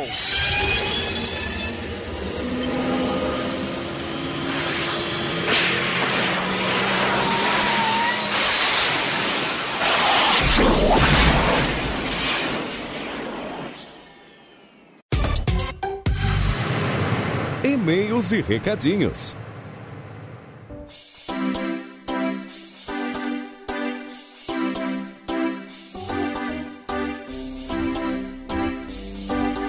Saudações, machineiros e machineiras do meu Cocorô! Eu sou o Eduardo Filhote, sejam todos muito bem-vindos a mais uma leitura de e-mails e comentários aqui do MachineCast. Novamente junto comigo, o nosso querido estagiário Flavinho. Fala aí, meu caro. Fala, fala aí, vamos servir um cafezinho aí, que hoje tem, tem, tem e-mail, hein? Hoje tem, hoje tem. Hoje tem tanto que até o nosso querido host tá aqui junto com a gente novamente. Fala aí, Tim Blue. E aí pessoal, e aí, tudo bem? E aí Edu, e aí Flávio? E aí, olha só, então vamos começar aqui, porque hoje a gente não tá pra brincadeira. Eu reclamei um pouquinho da outra vez, então deu efeito. Temos e-mails, Flavinho. Começa aí pra gente. Então vamos lá, vamos começar com o, Alex... com o e-mail do Alexandre Marcos da Costa, melhor ouvinte. Melhor ouvinte com o nome mais bonito. E, Ele é- lembra- e ele lembra do Big Ben. Ele Oh, lembra oh. do Big Ben, é. Ele tava lá, ele. Ele- não, ele, ele tava no Big Ben da criação do mundo e ainda ajudou a construir o Big Ben lá de, de Londres. Sim. Porra. Ele ajudou Adão a no- a nomear os animais. Não é? Então, ele fala, ele vem manda um e-mail sobre o cast Quarentena Nostálgica. E ele diz assim: Fala Machinecasters. E tem um emoji que de palma? É. Vamos bater palma. O high five que eu acho. Então, ó, Não é palmas. Ah, é Então. palmas. É verdade, é palmas. Então, pronto. É o que eu posso dizer do cast. Cara, eu tô rindo até agora com o cast. E qual é esse emoji aqui? Uns quadradinhos. É, o meu tá aparecendo aqui, mas eu não sei o que, que é. Parece um fantasminha. fantasma. é, um fantasminha, coisa assim. Ah. Foi- ah, ele. Cara, eu tô rindo até agora com o cast. Hoje foi uma viagem de imaginação pensar como seria a quarentena na década de 80 e 90. Bem, aprendemos que a Arnica e Metiolate, né? Resolveriam a questão. Ninguém falou Mercholite, mas realmente. Realmente, né? Ele ardia, né? Matava logo. Tinha Né? álcool, devia. Brincadeiras à parte, fiquem em casa e se tiverem de trabalhar como eu, se protejam bem. Um abraço. Um abraço. Abraço. Grande abraço aí. Grande abraço aí pro Alexandre. Muito obrigado aí pelo seu e-mail. No ouvinte fielzaço nosso lá todos os dias. Lá com a gente no grupinho do Telegram. Grande abraço novamente. Vamos dar sequência aqui agora pro e-mail do Sérgio Henrique. Que ele mandou sem assunto. Mas diz aqui o seguinte. E aí, pilotos da velha máquina, tudo bem com vocês? Tudo Cara, bem. Tranquilo. Tranquilaço. Melhor agora com esse e-mail. né? Começo meu e-mail fazendo um mes... deve ser um meia culpa. É. Pois ao ler a sinopse do episódio, os meus neurônios gritaram em coro: merda à vista. Mas para minha grata surpresa, estava redondamente enganado. Me diverti muito, cheguei a passar por louco, pois estava ouvindo o episódio numa fila quilométrica de uma casa lotérica. Eita porra, não é momento de ficar em fila não, cara. Né? Não, é. E cada vez que deixava escapar uma gargalhada, recebia olhares desconfiados das, daqueles que estavam mais perto. Queria dar meu pitaco no assunto. Fiquei o tempo todo esperando vocês citarem a forma mais clássica de se transmitir um vírus nos anos 80. Estou falando da absurda maneira que éramos vacinados nas escolas. Enfileirados como gado, esperando a vez de... Aonde que ele mora, gente? É. Esperando a vez de receber uma agulhada que vinha de um dispositivo que se assemelha a uma pistola. É, realmente. Eu lembro disso. E pasmem, a agulha era comunitária. Eita caramba. É mesmo, é, a pistola ela, ela injetava tão rápido, mas tão rápido que não dava tempo da, da seringa contaminar, ou quando ela saía e entrava, ela se descontaminava de alguma maneira, sei lá como. Hum, Hum. nunca, nunca tomei esse tiro, não. É. Sou, do Rio, cara- mas não, sou do Rio, mas não tomei esse tiro, Esse não. tiro não, né? eu já vi foto dessa arminha, mas eu mesmo nunca. Sempre foi na injeção É, clássica. eu tomei na mesmo. quinta série, eu tomei eh, vacina disso aí. Não lembro o que que era, se era sarampo, o que que era. Mas eu lembro que Olha. tomei. Em resumo, quem conseguiu passar pelos anos 80 já sai na frente na luta com- contra o corona. Um abraço pra todos e até a próxima. Cara, grande abraço aí o Sérgio Henrique. Cara, eu, eu não me lembro se ele já mandou e-mail pra nós, já mandou? Eu, acho, que é o primeiro. Eu acho. Eu- Ou não? É, Eu eu acho. também tô achando que é o primeiro. Vamos considerar que seja o primeiro, então seja muito bem-vindo. a leitura de e-mails e comentários. Mande mais, não para só nesse não. Pode mandar todos que leremos todos, sem exceção. E temos mais aí, né, Flavinho? Temos sim, temos um e-mail do Sanderson Barros sobre o cast de sitcoms. E ele diz assim: quando vi um tema. para, volta. Quando vi esse tema, não dava nada para o cast. Já estava achando que iriam ser citadas só seriados velhos e desconhecidos. Mas até que não. Um Maluco no Pedaço é, sem sombra de dúvidas, o melhor dos citados. Dá pra ver tranquilamente hoje em dia e rachar de rir, ao contrário de- do Sai de Baixo, que tem humor datado e sem graça hoje em dia. Na época, eu detestava o Alf, mais pelo visual do bicho. Família de Dinossauro era muito superior. Sai de baixo. É, não sei. Vamos lá. Ei, Sai eu- de eu- baixo. Eu, concordo. Nossa, a família de É. dinossauro era incrível. Né? Sai de baixo era voltado para adultos, então não tinha mínima graça pra mim. E os outros citados são os 3 por 1 real pesado. Que é o Blossom? Ah, Blossom. Blossom? é O cara tá louco. Chama Blossom de 3 por 1 real, É. pesado ainda por cima, cara. Porra, Não, De- Denene foi, foi pesadaço. Né? Foi tipo o Flávio, É. assim. Porra, É. né? O cara, o cara entrou no meu lugar como? Porra, substituiu a altura. Né? É. Cara, mas muito obrigado aí, senhor Sanderson Barros, pelo seu e-mail. Tá sumidinho, tem um tempo aí que você não tem mandado e-mails pra nós. Tá, tá meio irregular nos e-mails, manda mais. Pode mandar aí, se estiver maratonando, pode mandar todos.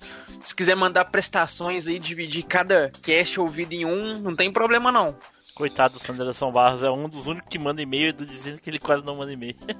Não, não foi que ele quase não manda e-mail, foi que ele deu uma sumidinha. Na leitura passada não teve e-mail dele. né? Não teve de ninguém, eu acho. Teve um e-mail só. Agora eu vou ler. nós temos aqui. Eu vou ler. Olha só, o Tim Blue pegou pra ler aqui, que eu já ia falar que nós temos aqui uma muralha de texto. e o Tim Blue resolveu pegar pra lê-la, então. Vai lá, Tim Blue, sapeca. Olha só. O Benilde Glock fala. O assunto dele é Boa noite.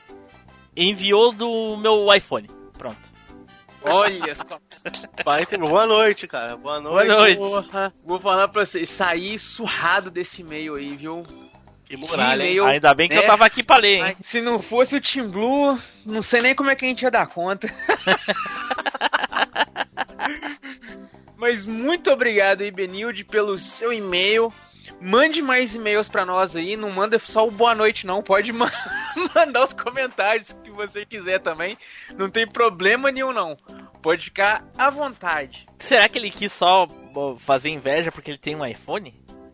Ou ela, né? Eu acho que é ela. É ela? Será ela?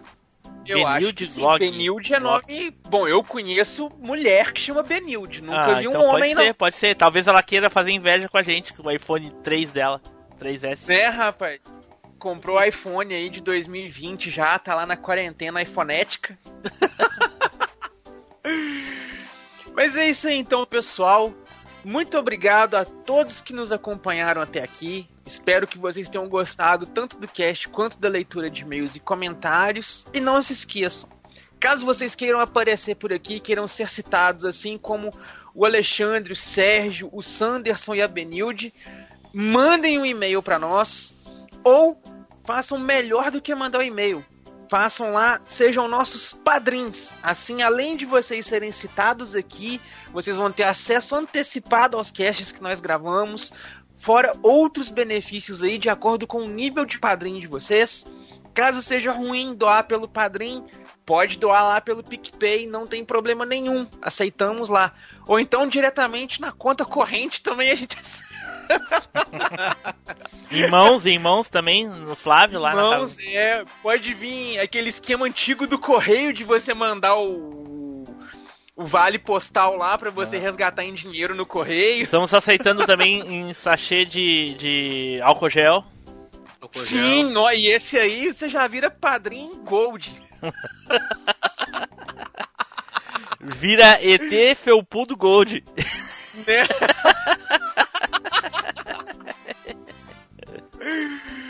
ai, ai. Mas então é isso aí, pessoal. Novamente, muito obrigado. Então sigam a quarentena, ouçam podcasts, vejam os vídeos do canal lá do pessoal. Tem o História Sem Fim lá do Pink, tem o Coleção em Ação Show lá do Taylor. Ouçam também lá o meu podcastzinho, Pode Brisar, sai toda sexta-feira. Completamos aí essa semana que você. Semana passada, né? Que o vai ser na segunda. Semana passada completamos aí três anos de estrada com o Pod Bizarro, olha só. Então acompanha lá que tá bem legal. Mas, lembrando, é em casa. E quero todo mundo aqui acompanhando na próxima semana também. Então se cuidem. E valeu! Tchau! Valeu!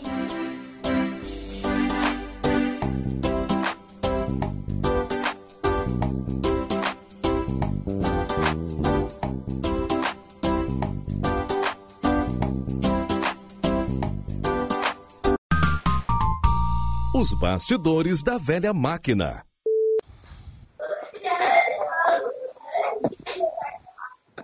Que é isso, meu Deus? Voz, vozes vinte- do além? 20 anos de curso, hein, ô, Edu? Né, cara, já. Pô, Não, eu não comecei a falar porque deu vozes do além aqui. na tua casa? Tem vozes do além aí? Porra. Não sei. Ó. Realmente. É só então- aqui? Vai lá, é o, é o celular do, do Renato que pega o ambiente todo. Ah, tá. Então vamos lá. Fala pessoal, aqui é o Tim Blue, um recadinho rápido aqui no finalzinho desse cast. Gente, a gravação desse cast ficou enorme, muitas curiosidades, então durante a semana eu vou lançar um episódio extra, não sei se nessa semana ou na seguinte, fiquem atentos, com todo esse conteúdo extra que ficou só nos offs, hein? Então tem muitas curiosidades lá sobre principalmente as produções dos filmes aí do Renato Siqueira, ok? Então aguardem, abraço!